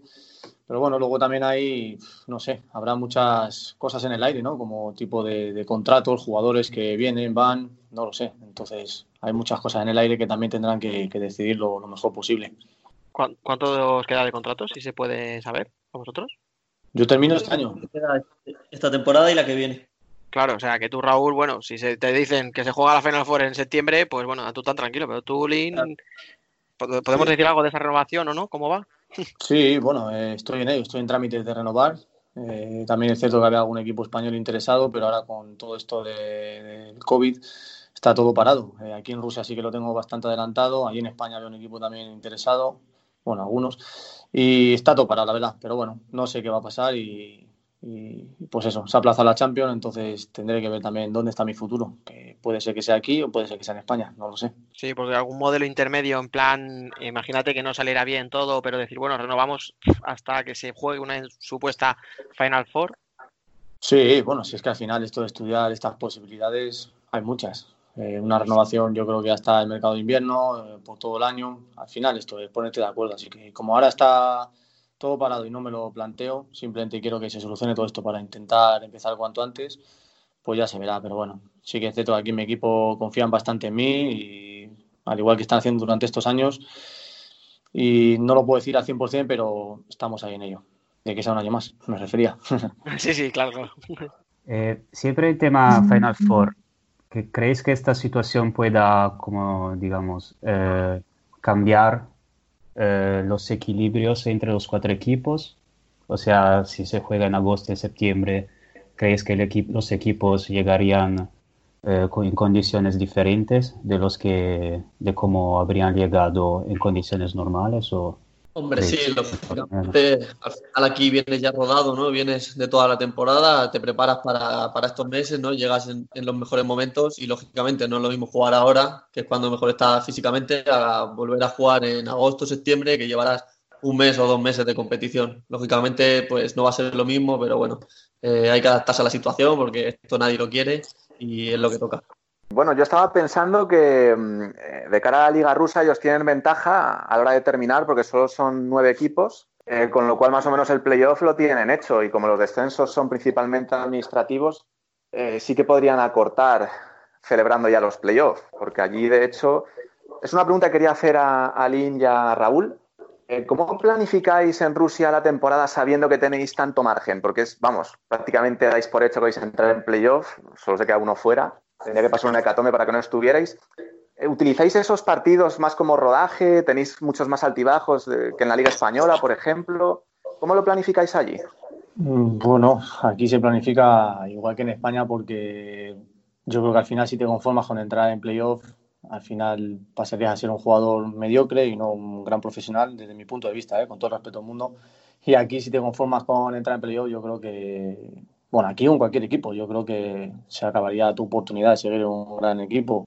Entonces aquí el objetivo es ser primeros, ser primeros para intentar estar lo mejor posicionado de cara a los playoffs y para tener esa mentalidad siempre positiva y estar lo mejor preparado. Así que al final esto es como en España y como en todas las ligas, yo creo que te tienes que preparar 100% cada semana y cada mes.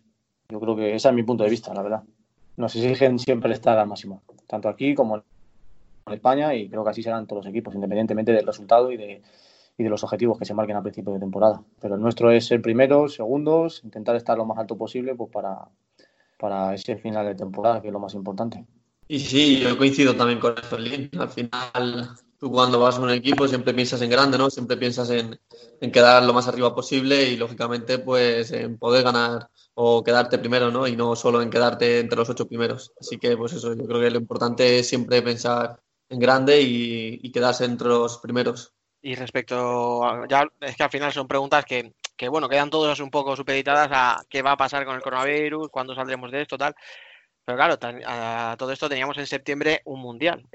No sé si hablar en pasado o en condicional, porque no sabemos qué va a pasar, claro. Pero bueno, vosotros en principio erais, ibais a ser de la partida. eh, no se sabe lo que iba a hacer Fede, pero bueno, parece que sí.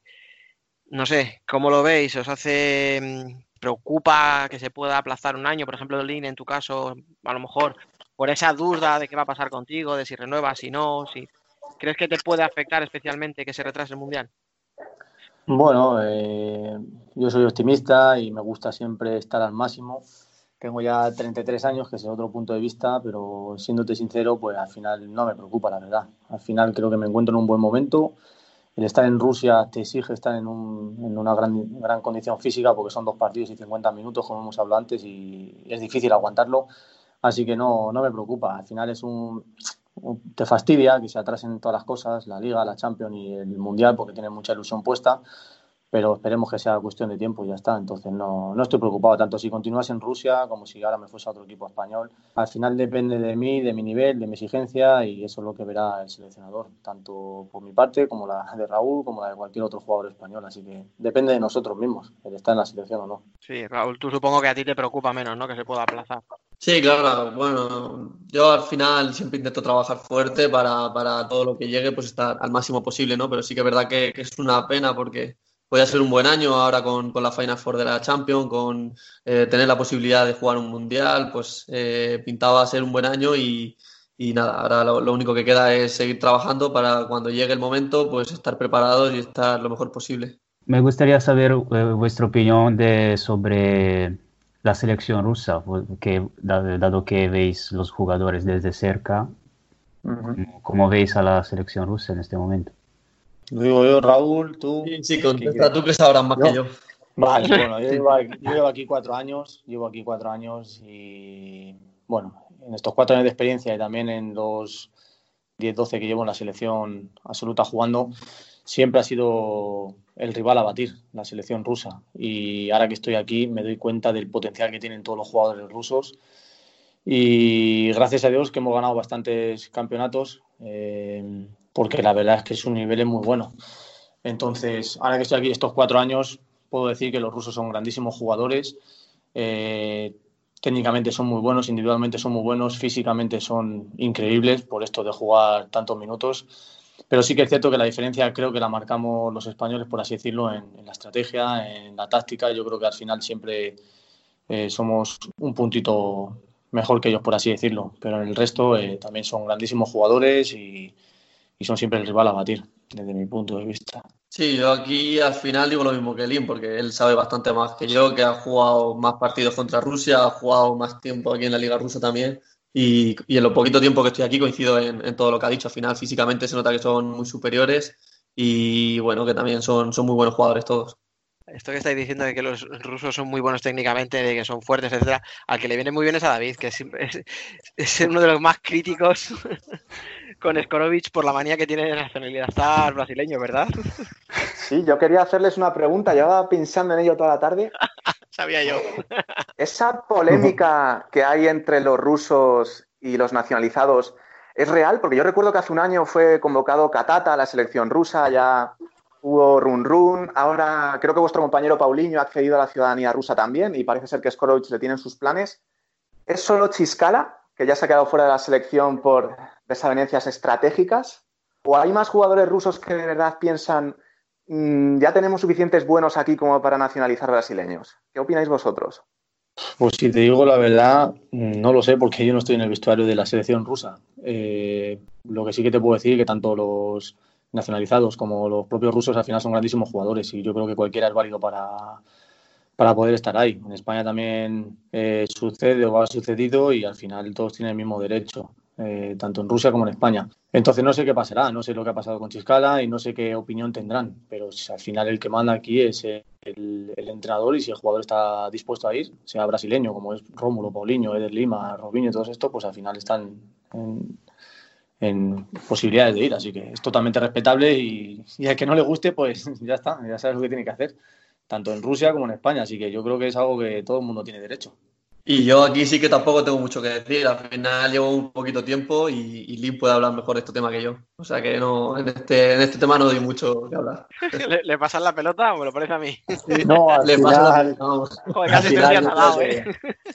Al final lo que pasa, así por resumir un poquillo más, lo que pasa aquí en, en Rusia o en España o en cualquier país que, que, que se nacionalicen los, los jugadores, al final sí que es cierto que será un poco también conflicto de intereses, ¿no? Hay jugadores rusos muy buenos y también jugadores brasileños muy buenos, pues que al final, quieras o no, eh, ocupan esa posición que otro ruso podrá ocupar. Pero es que al final es el reglamento y es que, como he dicho antes, es que están en su derecho, así que yo lo veo bien. No sé qué pensarán los rusos, pero yo lo veo bien. Tanto los brasileños que han jugado en España nacionalizados, como ahora está sucediendo en Rusia y, y que siga siendo así son grandísimos sí, jugadores pasa, al final en la selección. Lo que pasa es que en España nunca ha habido quejas por ello y en Rusia, yo recuerdo que hace años creo que Sergev eh, no fue en protesta, ahora está esto de Chiscala, por eso os preguntaba, por si acaso algún habíais oído algo, algún ruso, bueno, no sé si conocéis el idioma, Pero sí que es algo que siempre se suele comentar cuando hay convocatorias y es una, es una polémica que allí tienen y que aquí por suerte no. Claro, aquí para nosotros es súper normal naturalizar brasileños y de hecho nos ha ayudado en muchas ocasiones a subir el nivel. Yo creo que al final, es que no, no, no te podría decir nada sobre este tema de nacionalizados o no, pero uno de, de los problemas que ha habido aquí, que se ha hablado, ha sido al final el- los descansos, porque quieras o no, aquí jugamos dos partidos seguidos, la selección rusa pues también se concentra, al igual que la española, y, y al final son más días de entrenamiento los que hace la selección rusa, y al final creo que uno de los problemas que tenían aquí era el tema de descansos. Era lo que se comentaba, pero no, es que no. Al no estar en la selección, yo no te puedo decir la información 100% cierta, ¿sabes? De la estructura y cómo está esto. Así que yo creo que los descansos aquí al final es fundamental. Si no descansas después de dos partidos y estas cosas, al final el jugador lo acaba, lo acaba notando. David, habrá que aprender ruso, David, y entrevistar a Chiscala directamente.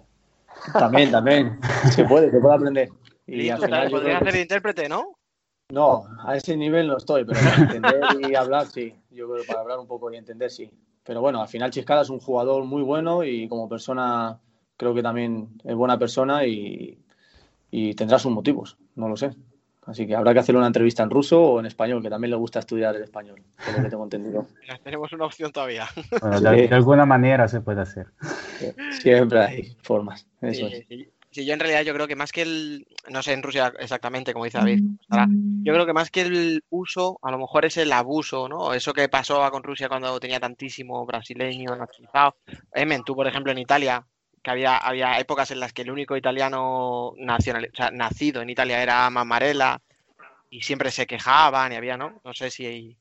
si Sí, ahora sí está, están, digamos, eh, empezando a llamar menos brasileños, pero todavía está, la polémica siempre está ahí, porque también en, la- en los últimos, en los últimos partidos había muchos brasileños y salieron del mundial, entonces, ¿sabes? Ah, porque los brasileños sí, siguen, eh, siguen con la polémica siempre.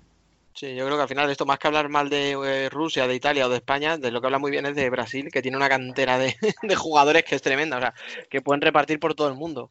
Y ellos problemas de brasileños no tienen. No, en Brasil solo faltaba que nacionalizaran de fuera. Es. Sería curioso. Oye, chicos, y así ya que estáis vosotros eh, que, que jugáis juntos y tal, eh, no sé, contarnos alguna cosilla así de vestuario, o alguna manía que tenga el otro, que se pueda contar, o si habéis compartido habitación de hotel, no sé, alguna cosilla curiosa. Pues lo que sí que toca agradecer mucho a Lin, por ejemplo, es que siempre antes del confinamiento, una vez a la semana, siempre íbamos a algún sitio así de, de Rusia, de Moscú, y me enseñaba, ¿no? Íbamos a algún restaurante, íbamos a la Plaza Roja, a sitios típicos de aquí, y siempre, una vez a la semana, me enseñaba él y su mujer, pues me enseñaban un poco lo más típico y de, de la ciudad. Vaya, hombre, pero eso es bueno. Yo quería ver si había algo ahí, no sé, alguna manía mala que se pueda contar. Alguna manera mala. Alguna hay que. Hay que No pensar sé, es que no Raúl sé. lleva prácticamente dos meses, ves aquí. Hay que pensar, no lo sé. Alguna broma final gastado, eso está claro. Como llevamos tan poco tiempo, todavía tampoco tenemos ese tiempo de, de conocernos tan, tan bien. Alguna Yo- broma le he gastado de, por ejemplo, que dicen algo en ruso y le digo, oye Raúl, que tienes que hacer esto. Y era todo lo contrario, pero eso es típico para que espabile un poco y se adapte cuanto antes, ¿sabes? Para que se lleve la bronca del entrenador, ¿no? Que un ruso cabreado tiene que ser. No, mira, así eh, para los minutos, así hay rivalidad y si lía, pues mira, eso que me llevo yo. es broma, es broma. Es broma. ¿Ves? Si yo sé que si vamos rascando. ¿Qué opináis del nivel de los porteros en Rusia? ¿Creéis que es el mismo nivel en términos generales? eh? Porque vosotros vais muy bien cubiertos con, con Saider y Zamtrase, pero ¿creéis que está quizás un pelín más bajo que en la Liga Nacional de Fútbol Sala a nivel de los porteros? Solo un poquito, nada más. Mm, bueno, Sí que es verdad sí, que- sí, sí, se nota. que que sí que es verdad que en España siempre ha habido unos porterazos, ¿no? Y, y hay una gran escuela, pero bueno, aquí en Rusia cada vez está creciendo más y nosotros eh, nuestro equipo tenemos dos grandes porteros, la verdad, que, lo están haciendo muy bien, pero sí que, sí que es cierto que, yo creo personalmente que, que, bueno, que los porteros eh, rusos no, no están al mismo nivel que en España todavía. Nada, yo iba a decir lo mismo, si es que estamos de acuerdo, lo hemos hablado aquí Raúl y yo. Y al final en España yo creo que hay un, un poco más de nivel en la portería. Pero sí que es cierto que aquí ya también pues ves vídeos de otros equipos y de nuestro también que van trabajando bastante, ¿sabes? Pero yo creo que detalles así, el posicionamiento, el hacer la cruz, el, el, el tiempo, las coberturas en los porteros se nota mucho en España. Aquí en Rusia apenas hacen tantas coberturas como en, como en España. Entonces hay un poquito de diferencia, pero, pero bueno, también son bastante buenos los porteros aquí. Pero yo creo que un poco mejor sí que en este caso España está por encima. Y ya hablando de eso, si imaginaros, vamos a suponer que mañana os, os hacéis entrenadores y os venís a entrenar a un equipo en España, ¿qué sería lo primero que os traeríais o qué importaríais de Rusia? A nivel de cualquier cosa, ¿eh? que se os ocurra. Pues, lo, pues los preparadores físicos, porque les ponen como motos. eh, no sé, eso. Porteros ya, por ejemplo, no, porque en España hay mejores. No sé. ¿Qué se os ocurre? Empieza, empieza tu link que vaya pensando. Yo también estoy pensando, estoy pensando a ver qué nos traeríamos de Rusia. A mí, sinceramente, Eh, lo que me gusta Bueno, es, es que lo de final jugar estoy 50 acostumbrado ya. Estoy acostumbrado. Eh, las Claro, es que cheerleaders, estoy acostumbrado ¿no? iba a decir, digo, es que al final... ¿Cómo? ¿Perdona? Que- el que- Las cheerleaders. Ajá. Sí, sí. No, yo hablar de lo deportivo, que al final... Sí, mejor. que nos metemos en un lío. No, ahora, eh, eso, que, al final estoy acostumbrado a jugar cinco- 50 minutos, dos partidos. Al final yo ahora no lo, no lo veo tan locura, por así decirlo, aunque lo es. ¿eh? El segundo partido siempre cuesta muchísimo y corre mucho riesgo de lesiones. Pero yo creo que el tiempo para mí ahora pues es, es- está bastante bien, porque en España quizá ahora se te hace un poco corto el partido. Pero yo creo que si algo me traería de Rusia a España es a veces esa locura del juego que tiene. Aquí hay mucho contraataque, por así decirlo. eh, aquí no se espera, por así decir, el venga, vamos a intentar tener más la posesión de balón. A veces yo lo echo de menos, eh, de hecho, eh, en Rusia, el intentar tener el control del partido, la posesión. Y sí que es cierto que se vuelve el partido mucho más loco, más contraataque, dos para uno, tres para uno. Entonces eso quizá sí que me lo llevaría a España. Intentar tener el control del partido y quizá pues esa anarquía que aquí existe, por así decirlo. Lo que era el fútbol sala en España hace 20 años, más o menos, ¿no? Por ejemplo. Sí, por ejemplo. contra, recontra y. Pues yo lo que traería, sinceramente, es el tiempo. La verdad que cada vez me gusta más jugar estas cantidades de minutos porque te hace estar mejor preparado físicamente y yo es algo que sí que me traería, la verdad. Al principio cuesta acostumbrarse, pero una vez te acostumbras eh, te hace estar mejor preparado físicamente y después juegas otros partidos, juegas con la selección, un partido normal de 40 minutos y vamos, ya te digo, yo me encuentro mejor. Y el tener, eh, Raúl, ¿qué opinas de esto? Y el tener té en el vestuario para tomar un té, unas galletas, un chocolate, ¿esto te lo llevas a España también o no? Eso no me lo llevo ni de coña. No. El primer partido que vine aquí me quedé alucinado. Con, con, la, con Coca-Cola en el descanso o galletas de chocolate, cosas así. Pero me- se me está cayendo un mito, o sea. Yo pensaba que os darían vodka o algo así. eh, para pasar el frío. Eso para ¿Cómo que, después. ¿Cómo que te.? que para eso nos vamos a Inglaterra. El vodka para después. Oye, ¿están, ¿son tan, tan míticos bebiendo vodka como, como parece? Hablando de eso. o- Ya no hablo solo del equipo, ¿eh? O sea, hablo en general. No, tampoco quiero yo. No, la cultura rusa sí que es cierto que cuando hay que brindar es el vodka, es lo típico de aquí. Y sí que, sí que es cierto que alguna vez he ido a algún restaurante y pues al finalizar una comida de, de gente que ves, pues familiares o lo que sea, pues sí que es cierto que se celebra con, bueno, se brinda, ¿no? Por así decirlo, con el vodka. Así que sí, sí, sí que es típico y es, es verdad. O sea, Raúl, galletas de chocolate no, té tampoco, vodka, quizá. Vodka quizás después de, después de un partido, si se gana o lo que sea, quizás es un buen momento para tomar un poco de vodka. Pero no lo he probado todavía, ¿eh? Puede ser. A ver si, a ver si podemos ganar algún título y lo celebramos en condiciones. Esto, tranquilo, si esto no- nadie lo va a traducir, en tu club no lo van a escuchar. O sea que puedes, puedes ser sincero que. No, no habría mucho problema tampoco, hombre. Es algo típico aquí. Ya hablando en serio, que nada, muchísimas gracias por el ratito, por contarnos un poquito cómo está la situación por allí, por contarnos un poco cómo estáis vosotros. Se ve que estáis bien, que estáis a gusto, además os tenéis ahí para haceros un poquito de compañía. Turín, ya pues eres medio ruso, o sea que a ti no te tengo que decir nada, pero bueno, yo a Raúl le veo bien. Así que nada, chicos, eh, mandaros muchísimo ánimo desde España, que lo paséis lo mejor posible. Si podéis salir la semana que viene, pues aprovechar por nosotros, que no podemos. Y mucha suerte para cuando se pueda reanudar esto. Vale, pues muchísimas gracias por la entrevista, por tenernos en cuenta y nada, esperemos que, que todo reanude. Muy bien, muchas gracias. Pues nada, ya vamos hablando y, y nada, nos vemos pronto. Un abrazo, chicos. Un abrazo, un saludo. Gracias. Bien. Un saludo, gracias. A vosotros. Adiós.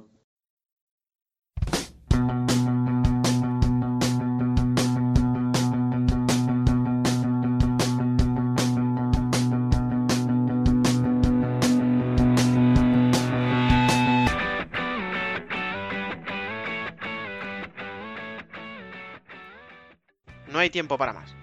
Hasta aquí lo que dio de sí nuestro 31 primer programa de esta temporada tan atípica que estamos viviendo. Recordad que para estar al día de cuanto sucede en el fútbol sala podéis leernos en futsalcorner.es o seguirnos en Twitter, Facebook e Instagram como Futsal Corner Web. Asimismo, cualquier sugerencia podéis dejarla en nuestro correo electrónico futsalcorner.futsalcorner.es. Volveremos el martes que viene. Hasta entonces, sed felices.